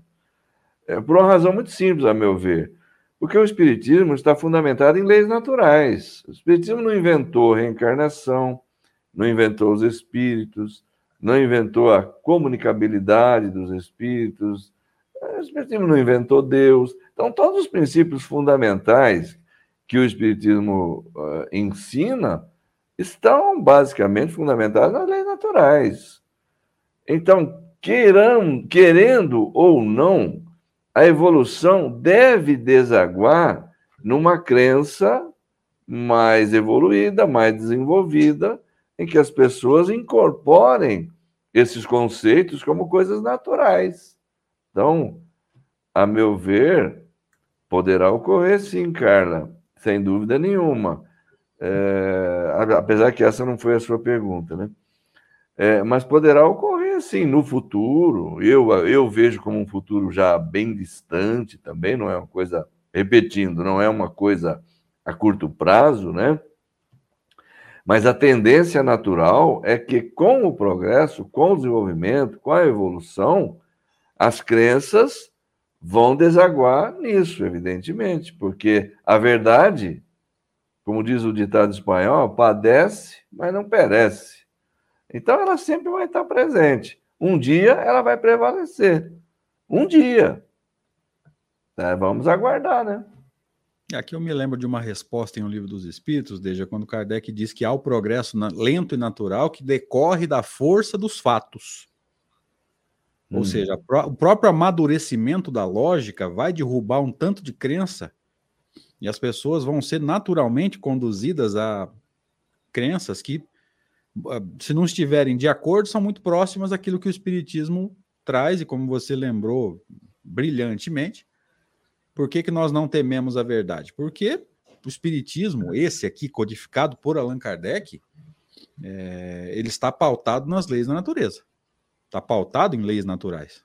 Kardec vai dizer em vários pontos da obra dele que os espíritos são uma das potências da natureza. Então não tem nada de sobrenatural nisso. Então, quando o Kardec fala na força das coisas, na força dos fatos, a gente sabe que conforme a lógica for amadurecendo, a ciência for descobrindo outras coisas, as pessoas vão ser levadas naturalmente às crenças espíritas. Sim. O que não quer dizer é. que elas vão se tornar espíritas, tá? Talvez ela continue católica, mas entendendo um pouco é. melhor a reencarnação, entendendo um pouco melhor a prática mediúnica. E aí eu repito o que eu falei lá atrás, gente. O médium que frequenta a Umbanda vai se tornar espírita? Não, mas ele pode estudar o livro dos médios? Pode e deve porque Kardec não escreveu um livro dos médiums espíritas. As leis que, eh, que, que regulam o fenômeno mediúnico são as mesmas. A psicofonia, o fenômeno é exatamente ah. o mesmo em todas as, as denominações ah. religiosas. Então as leis estão ali. O cara vai estudar. Se ele vai se tornar espírita ou não é outra história. Nem, nós nem queremos isso. Porque vai aí uma ponderação minha, né? Duvido que as casas espíritas é, estejam preparadas para isso. Nós conhecemos tão pouco da obra de Kardec que se alguém de, de outro pensamento religioso vier para a casa espírita, muito provavelmente ele vai trazer questões da religião dele para dentro da casa espírita. E o dirigente não vai ter aquela resistência para falar: não, isso aqui não é espiritismo, a gente respeita, mas aqui nós seguimos Kardec. Duvido que a maioria dos dirigentes tenha condições de fazer isso e, e, buscar e encontrar casos assim, não é nada difícil. Tá? isso já acontece, né? Já acontece. Então, se começar a vir todo mundo para cá, meu filho, a casa espírita se perde, como já está se perdendo. Agora, é, achar que todo mundo vai virar espírita é gozação. Mas que, as, que, que o é. estudo sério dessas leis e dessa, dessas situações e das leis que regem o fenômeno acrescentaria muito, ao, por exemplo, ao fenômeno mediúnico, ao fenômeno do, do magnetismo, que é aquilo que o movimento vai chamar de passe, né? É, ajudaria muito, não tenho nenhuma dúvida. E Com, a, com o progresso, com o avanço, com a mudança que naturalmente vai ocorrendo nas próprias pessoas, sem que elas precisem para isso mudar de religião, os preconceitos também, com o progresso, os preconceitos tendem a ir caindo, tendem a ir é, se, se suavizando, se amenizando. Então, muitas prevenções, muitos olhares é, preconceituosos em relação ao espiritismo, com o passar do tempo, com esse desenvolvimento, à medida que as leis naturais forem se impondo, isso eu digo através dos séculos, não é coisa assim para já. É, é, natural que os, os preconceitos caindo, aquela, aquelas ideias preconcebidas contra o espiritismo, elas vão também perdendo força. Eu vou contar um caso para você rapidinho aqui, André, pessoal. Uhum. Uhum. Há pouco tempo agora, aqui, há poucos dias, há pouca um, questão de um mês, é, desencarnou um, um filósofo, um sujeito famoso aí, inclusive na área política, mas ele era muito conhecido, um professor, Olavo de Carvalho, né? Todo respeito, era um intelectual brilhante, eu discordava de algumas coisas dele, mas também admirava muitas coisas que ele dizia, né? É, um dia no YouTube eu me deparei com alguns comentários dele sobre o espiritismo. Aí eu fui ler, né? porque é um cara inteligente, eu via sempre participações dele nos programas de rádio, de, de, de televisão, programas políticos, fazendo comentários, etc. Eu achava um cara inteligente, filósofo e tal. E ele fez alguns comentários acerca do espiritismo que demonstraram total desconhecimento tá? E ele próprio reconheceu isso lá no comentário dele. E ele dizia ali que o espiritismo era resultante de fenômenos físicos e não sei o que, não sei o que lá. E eu me atrevi a fazer um comentário lá, falei, Olavo, ainda bem que você está reconhecendo que você não entende de espiritismo, você não conhece espiritismo. Porque a filosofia espírita não está fundamentada em fenômenos físicos. Tá, agora veja o que eu vi ontem. Alguém entrou lá, no mesmo lugar, na mesma página, no mesmo, no mesmo vídeo lá, e fez um. Porque o meu nome apareceu numa notificação, né? Eu falei, ué, por que, que meu nome está aqui quando eu vi as notificações no celular? Falei, deve ser alguma coisa da revista Espírita ou do, do Livro dos Médicos, que são os programas que a gente tem aí, né? Deve ser alguma coisa disso, que referente a isso, alguém fez algum comentário, citou meu nome, a notificação está vindo para mim. Fui olhar uma pessoa lá naquele comentário que eu havia feito, entrou me contestando lá, eu, realmente o espiritismo é derivado de fenômenos físicos, não sei o quê, e tem mais, o, o Dejair. O espiritismo não é cristão, isso liquida o assunto. Bom, eu abandonei a discussão, meu amigo. Saí de campo, não vou mais responder, não vou. Não adianta você discutir essas coisas. Se dentro do próprio movimento espírita tem espírita dizendo que o espiritismo não é cristão, você vai querer que outros de fora digam que é? Exatamente. é? Exatamente. Se o próprio movimento não conhece a, a doutrina, é, você vai querer discutir com quem não é espírita. E eu vou até atualizar, você falou do Olavo Carvalho, né? Se você pegar os comentários de Mário Sérgio Cortella sobre o espiritismo, você vai ver uma superficialidade que você chega a irritar. Nossa. E é, o Cortella. Né? O cara se mete a falar, pô. Porque pelo menos o Olavo, pelo que você está falando aí, ele teve a humildade de falar: ó, eu acho que é isso aqui, mas eu não conheço profundamente. O Cortella se coloca é. como se fosse um grande conhecedor da doutrina e só falou abobrinha. E sempre fala abobrinha. Né? Sobre Nesse aspecto. Né? É, sobre o espiritismo. Sobre o espiritismo. Ó, eu admiro. Eu também. Admiro muito ele em outras áreas. A oratória dele é brilhante, é um filósofo brilhante.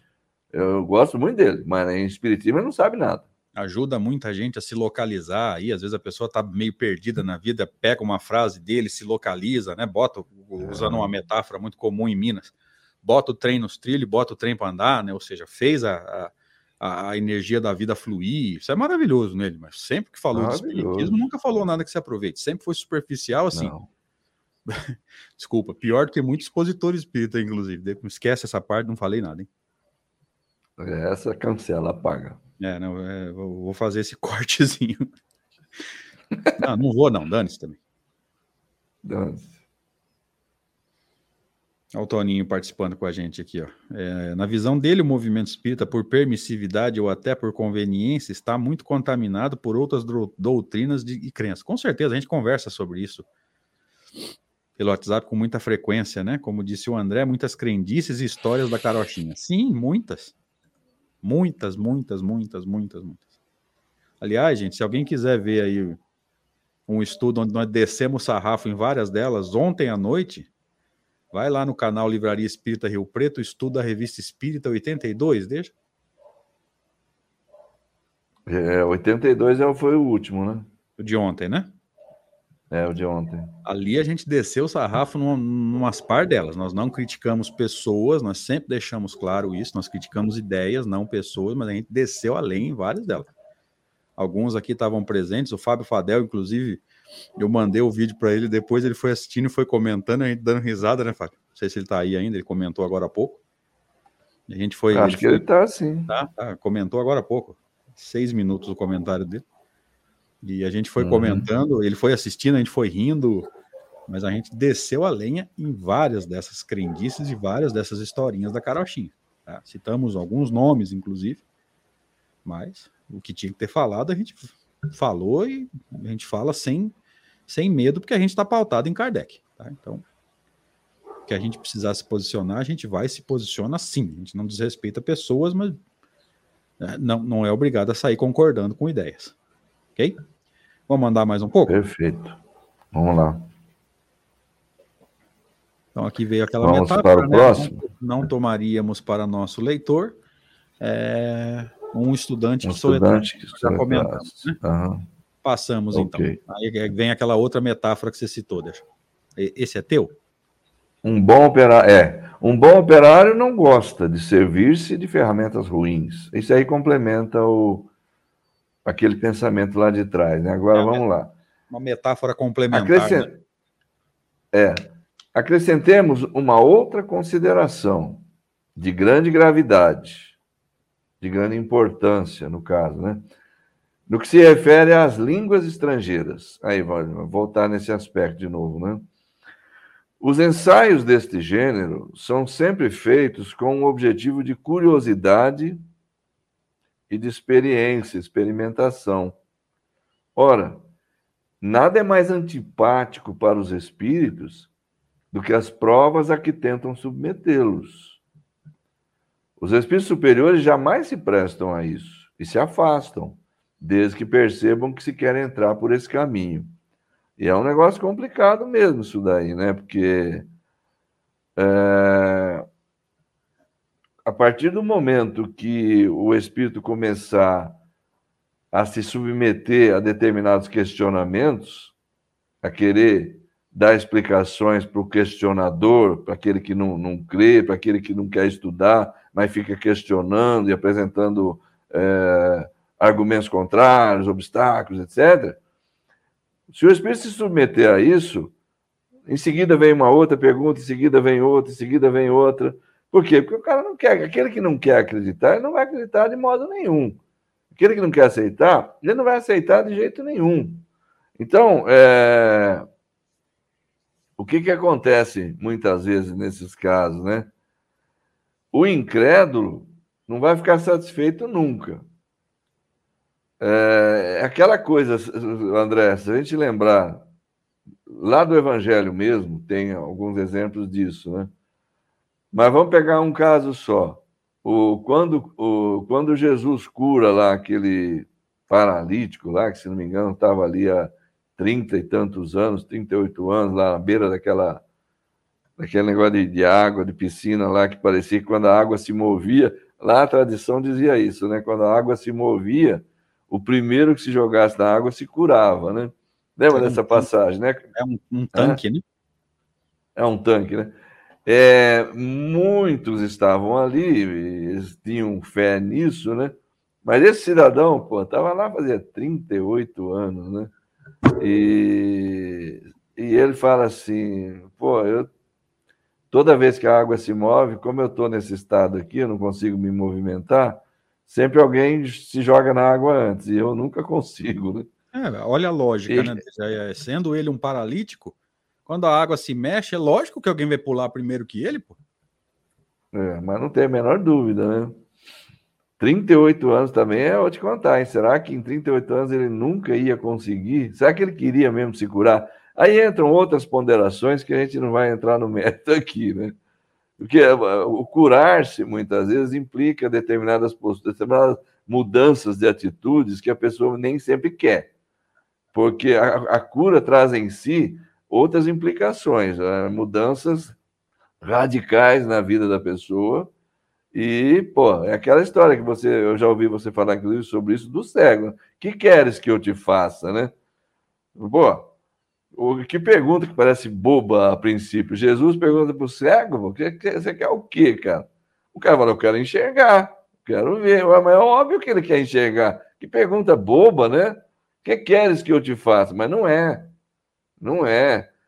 É que você tem que ver o seguinte: enquanto ele está com aquele problema, com aquela limitação, ele vive da caridade pública, ele tem um tipo de vida que pode ser que o sujeito esteja acomodado naquilo ali a cura vai significar um desafio novo, ele vai ter que mudar a vida dele, enfrentar determinadas situações que ele não está acostumado a enfrentar, e assim por diante.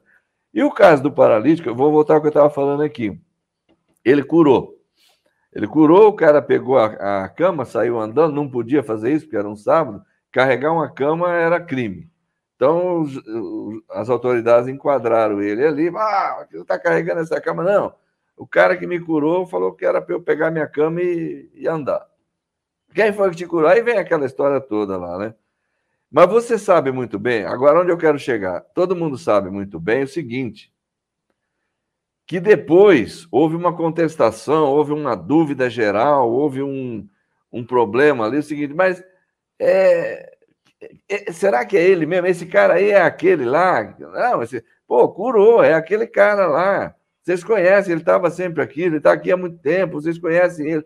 É, mas será que é ele mesmo? Será que não é um outro que estava se fazendo passar por ele? Será que não sei o quê? Então, o que eu quero dizer quando os espíritos aqui falam nesse slide aí, sobre a questão de submeter-se a provas e não sei o quê, é exatamente é nisso que dá. Os espíritos não, não, não se submetem a isso, porque o incrédulo, aquele que não quer aceitar, aquele que não crê, ele nunca vai ter fim nos questionamentos dele. Você pode dar todo tipo de resposta. É, espiritismo não é uma coisa que se aprenda brincando, não é uma coisa que se aprenda em meia hora, não é alguma coisa que você convença alguém também com meia dúzia de palavras. É um estudo muito profundo que leva anos. Né? Então não adianta querer ficar se submetendo a questionamentos, a perguntas de incrédulos. Ah, por que isso, por que aquilo? que você não vai convencer ninguém. É por isso que eu saí daquela discussão de ontem, que eu acabei de te falar aqui agora. E aí, pegando o texto aqui, Deja, você falou num sentido bem mais geral, num sentido mais específico também, é, ele está me dando a entender a gente tomar um pouco de cuidado. Um, é, os ensaios desse gênero, ou seja, as tentativas de provocar lá é, o chamado, a chamada mediunidade poliglota, né, o médium poliglota. O movimento adotou um termo chamado xenoglossia, né? São sempre é. feitos é. com o objetivo de curiosidade e de experiência. Ora, nada é mais antipático para os espíritos. O que Kardec está dizendo? Gente, não, não tenta ficar provocando esse tipo de fenômeno, que você não sabe quem é o espírito, quais as capacidades do médium. Você pode estar tá induzindo o médium a mistificar, porque é uma dúvida que eu tenho, tá? É uma dúvida que eu tenho. É, o médium está falando em outro idioma, o espírito está tá, tá transmitindo e ele é, tem essa capacidade, ou ele está forçando, ou ele está provocando um fenômeno que não era para estar tá acontecendo. Às vezes o fenômeno era para ser mais simples e é ele que está dando esse, esse grau a mais aí para ficar bonito. Então, na minha maneira de entender, ele está dizendo que esse fenômeno, quando acontece, deveria ser espontâneo, né? não ficar provocando isso, porque provocar pode produzir uma série de circunstâncias aí que podem abrir portas para situações complicadas. A obsessão, por exemplo, o médium mesmo entrar num processo de, de hiper. Como é que é que, eles falam? É, excitação da inteligência, da, da, da imaginação, desculpem. Enfim. É. Cuidado. Tá? Cuidado. A gente não sabe. É verdade que capacidades o médium traz em si, se ele traz de outra encarnação ou não esse idioma, se era para ser mais simples, foi ele que inventou moda, né? Tá achando que é, o médium tinha um carreiro. Vamos ver quem entendeu essa piada. Nem todo mundo vai acompanhar, se, não precisa, se precisar, nós explica. É. Vamos dar um passo à frente aqui, então? Vamos embora. Esse é meu, né? Sim. Tanto se comprazem nas coisas úteis e sérias, quanto lhes repugna ocupar-se com as coisas fúteis e sem objetivos. Então perceba que é, a...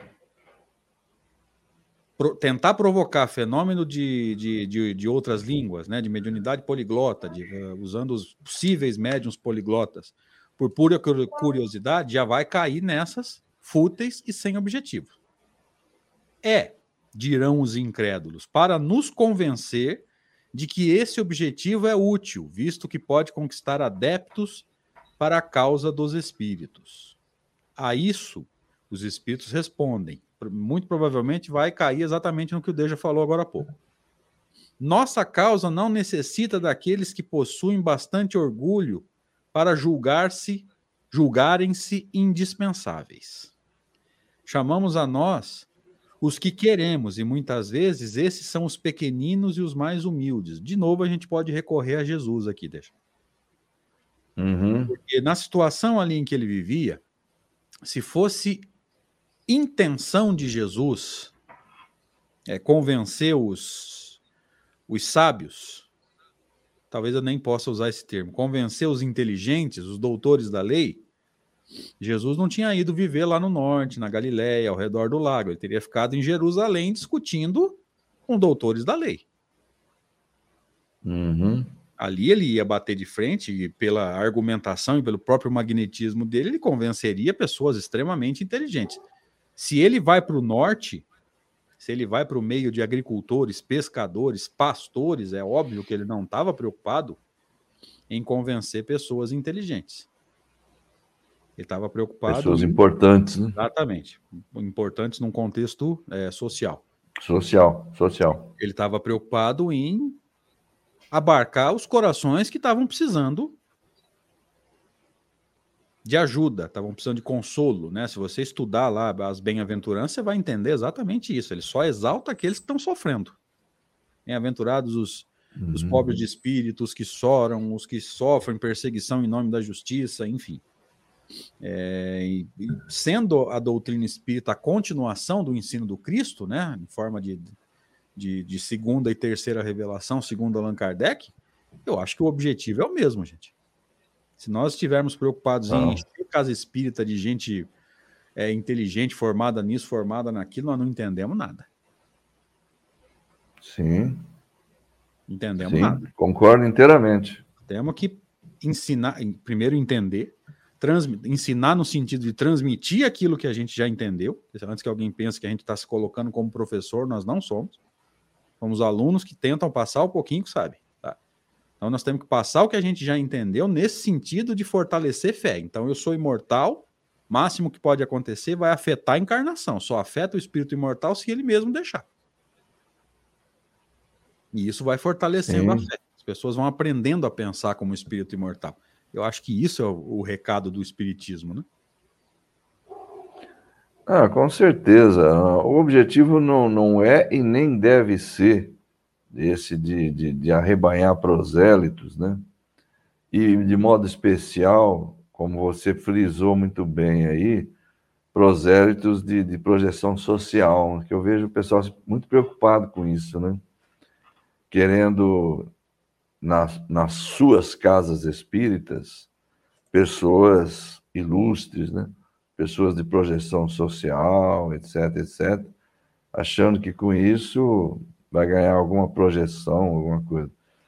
Na verdade, é, esse, essa passagem que foi, é, esse texto que nós estamos examinando aqui agora, posi o posicionamento dos espíritos aqui, segundo o Kardec, né, porque ele está ele está colocando aqui uma, uma situação hipotética, né? E dizendo, a ah, isso os espíritos respondem isso. E é o que acontecia mesmo, os espíritos, o posicionamento dos espíritos era esse.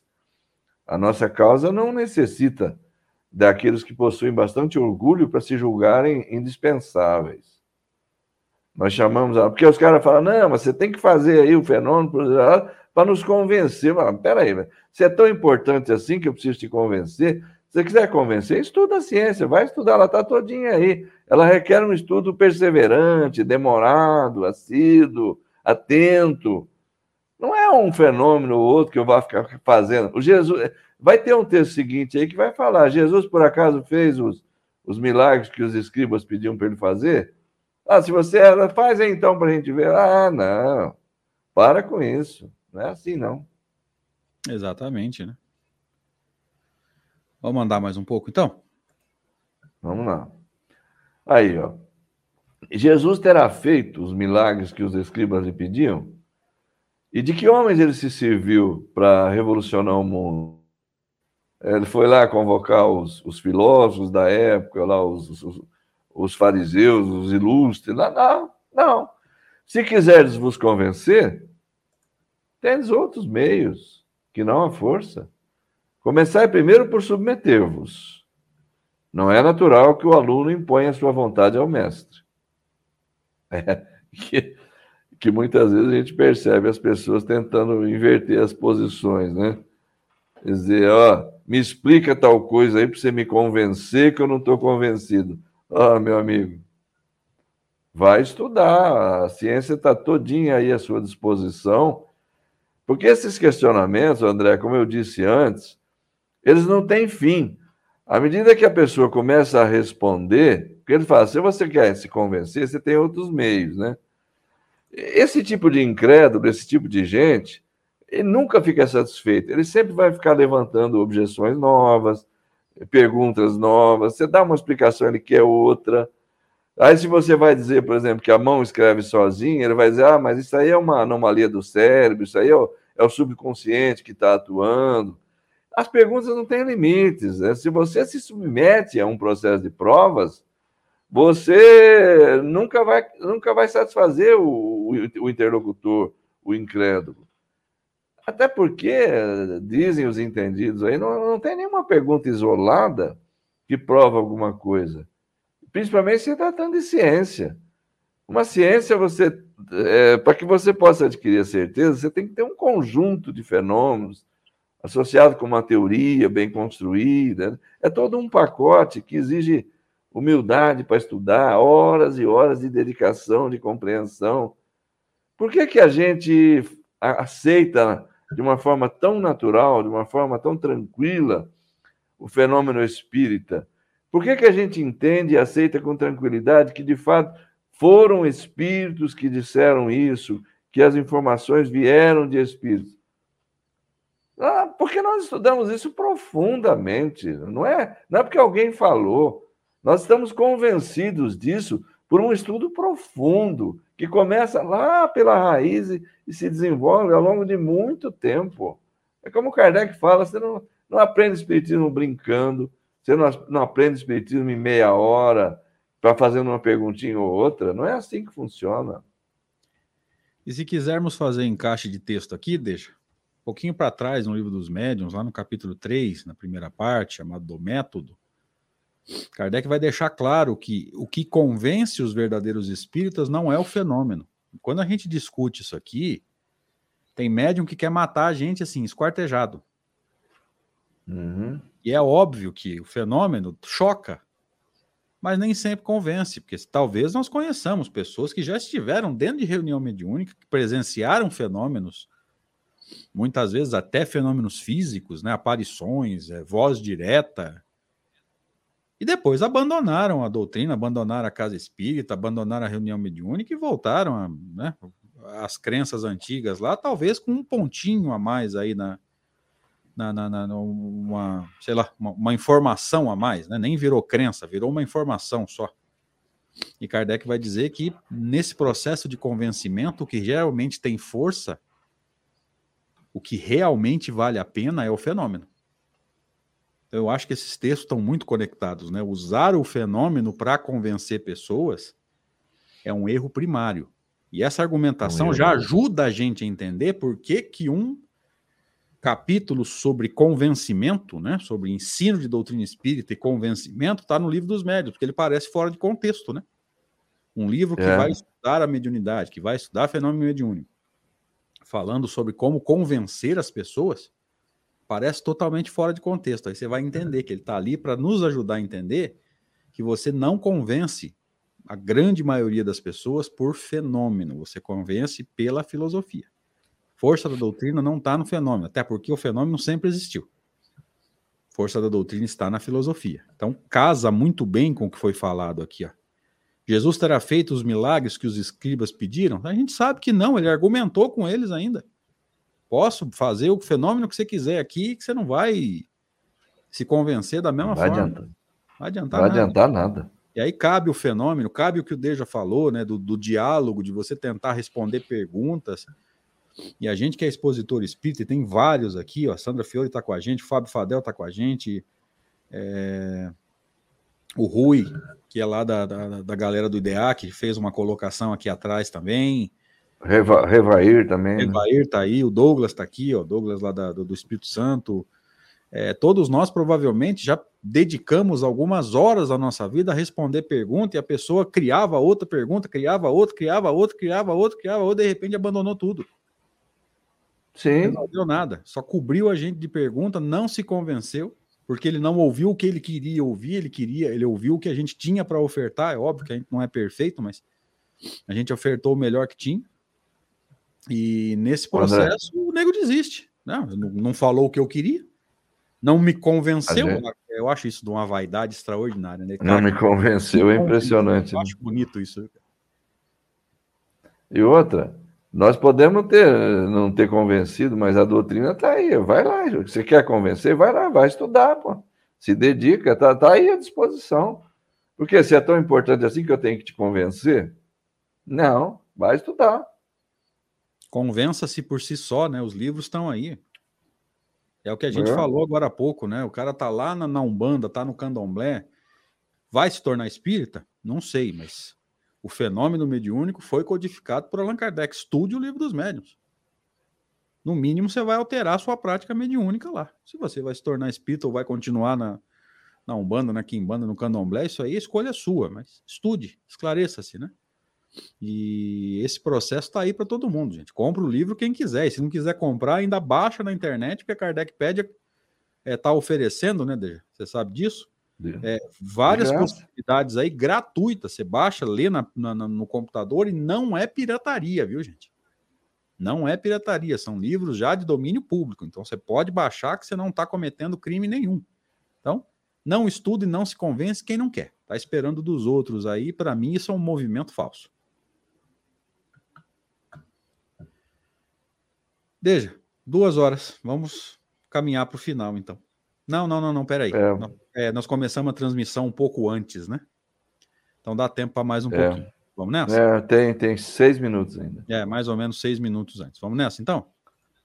Vamos lá. Daí. É meu agora? Não, acho que esse é. Ah, é seu, né? É. Daí decorre que, salvo algumas exceções, o médium exprime o pensamento dos espíritos através dos meios mecânicos que estão à sua disposição e que a expressão desse pensamento pode e deve mesmo muito frequentemente ressentir-se das imperfeições desses meios. Nem sempre é, o fenômeno consegue é, passar por cima, né, atropelar as imperfeições dos meios. A imperfeição é, intelectual do médium, por exemplo, é, a falta de habilidade mediúnica, né? Lembra que nós falamos agora há pouco, né? Desde do médium que não é tão experiente, não é tão treinado, isso afeta o fenômeno. Tem uma série de situações aí que afetam o fenômeno em si, lembra? O pensamento que partiu do espírito não é afetado, mas o processo de captação, uhum. interpretação e expressão ele pode ser afetado por um, uma série de fatores, tá? Assim, o homem inculto, o camponês, poderá dizer as coisas mais belas, expressar os pensamentos mais elevados, mais filosóficos, falando como um camponês. Olha só. Não dá para para alguém mais simples é, transmitir comunicações de ordem elevada, belíssimas, filosóficas, às vezes científicas, como nós temos o caso que nós sempre deixamos claro que a gente respeita muito. Estudando Kardec, a gente não concorda com tudo, mas não deixamos de respeitar. Chico Xavier, que nessa encarnação não era exatamente uma pessoa instruída, mas foi médium de, de, de, de textos é, de, de um alcance muito acima da inteligência dele nessa encarnação. Tá? Então o Chico provou isso aqui, né? Então é possível? Claro que é possível. No caso do Chico, a gente sabe. Né? Isso vem de outras encarnações, não é um. Nessa encarnação não foi uma pessoa que estudou muito, mas não é exatamente o que se pode chamar de uma pessoa de inteligência limitada. Estamos entendendo uhum. esses mecanismos. Só que há uma dificuldade, no caso do Chico, talvez não haja, provavelmente não haja, mas na, na maioria dos casos há uma dificuldade material a ser vencida, né? O, a, a ignorância do médium, a, o falta de treinamento mediúnico dele, tudo isso pode afetar o fenômeno, né? Ah, pode com certeza.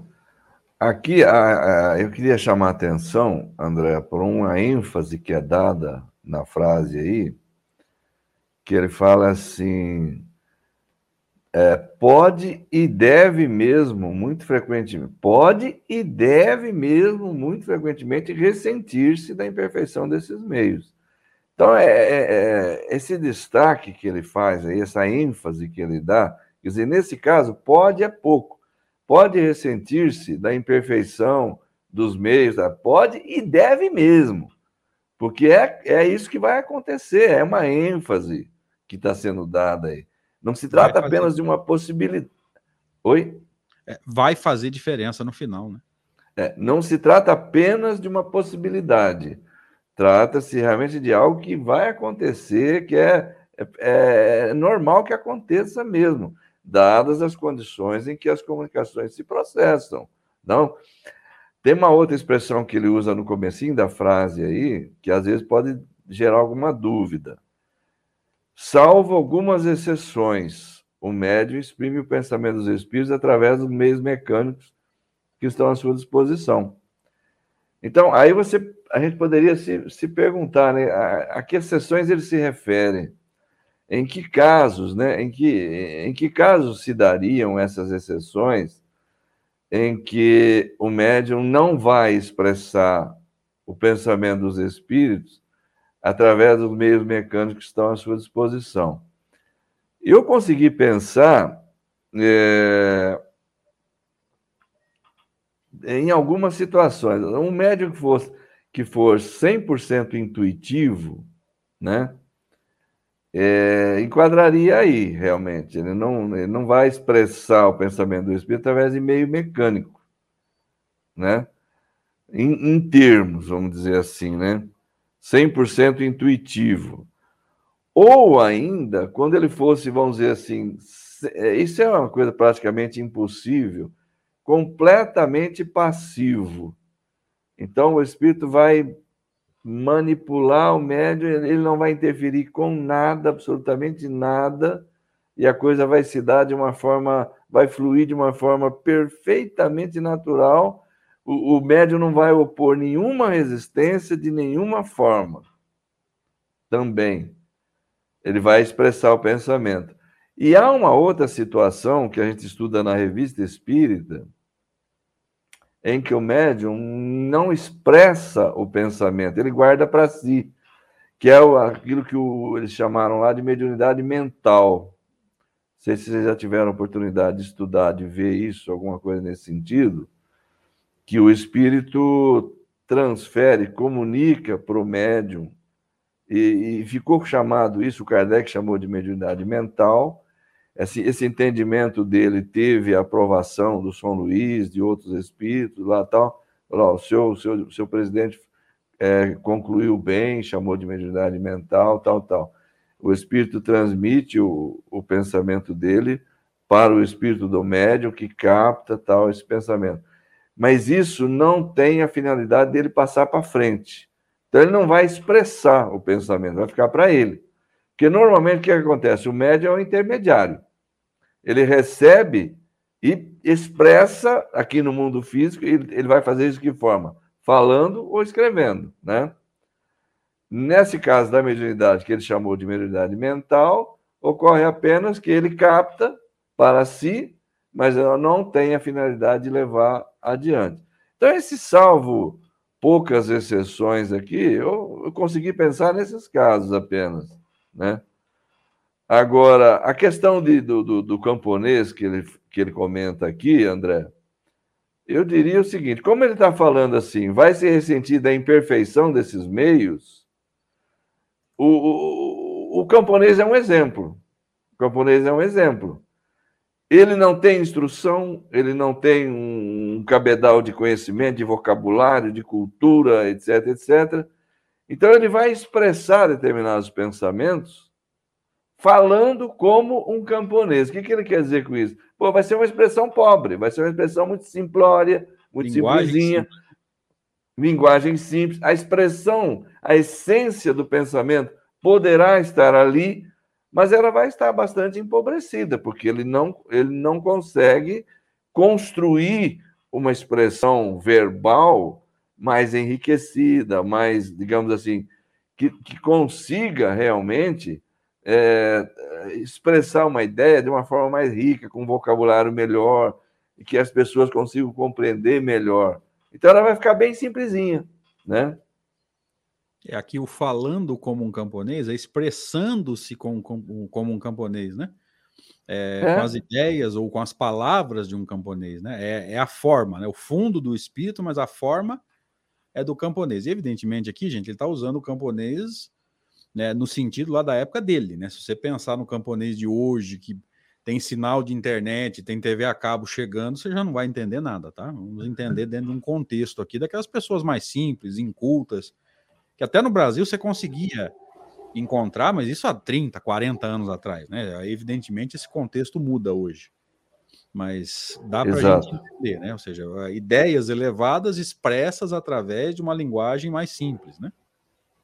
Até porque, André, desculpe te interromper, a gente volta um pouquinho atrás naquilo que nós já, já comentamos aqui, é, sobre dois aspectos, né? O espírito é, transfere, transmite o pensamento dele para o médium, o médium teria que ter um arcabouço intelectual, um alcance intelectual, para compreender aquele pensamento em plenitude. Primeira coisa, compreender aquelas ideias em plenitude, o que o camponês certamente não vai conseguir fazer, porque ele não tem esse alcance intelectual, ele não é um, um sujeito instruído, não é um sujeito que vai entender bem aquele pensamento. Salvo é, aqueles casos em que vai ser usado o conhecimento de encarnações anteriores, o conhecimento armazenado, que pode ajudar de alguma forma, como você mencionou o exemplo do Chico. Tá? Então, ele não vai dar a essa mensagem um alcance maior de, de que disporia, por exemplo, um, um, um médium mais letrado, mais instruído, é, que conseguisse captar melhor o alcance da ideia e vesti-la com um vocabulário próprio, a expressá-la com uma eloquência maior, né? Sim, é, é, Na hora que eu fiz o meu comentário, eu até vi por uma outra, uma outra ótica, mas agora ficou claro, né? Ideias mais transcendentes, mais elevadas, mas como o camponês é mais simples, ele vai expressar, ele vai tentar transmitir a ideia elevada, mas o cabedal intelectual dele, as é. palavras são mais limitadas, então a ideia é elevada, mas a linguagem é mais simples. É, agora talvez ele nem entenda, ele nem entenda a amplitude da ideia que foi transmitida. Ele vai reduzi-la, vai, vai ser uma, um processo reducionista, né? Exatamente. Agora sim, nós vamos ter que encerrar, mas foi produtivo, hein? Gostei. Mais uma vez aí, já são oito encontros, mais de 16 horas de, de seminário aí, a gente está conseguindo dar uma profundidade muito boa. Gente, obrigado de coração, viu? Muito legal, muito bom. Quer, eu também agradeço a todos. Considerações para encerrar? Vamos lá, eu agradeço ao meu caro companheiro André Sobreiro, o homem de Severínia, como sempre agradeço por ter me convidado para a gente fazer aqui essa, essa parceria nesse estudo desse assunto que é tão importante, tão relevante dentro do, do estudo espírita, né? Muito bom isso aqui. Lógico que a gente não consegue compreender tudo, não consegue captar na amplitude total aquilo que os espíritos e o Kardec tentaram transmitir. A gente talvez não consiga, provavelmente não consegue. Mas a gente tenta entender e tenta, de alguma forma, interpretar da melhor maneira, né? É lógico que a gente sempre vai ficar devendo.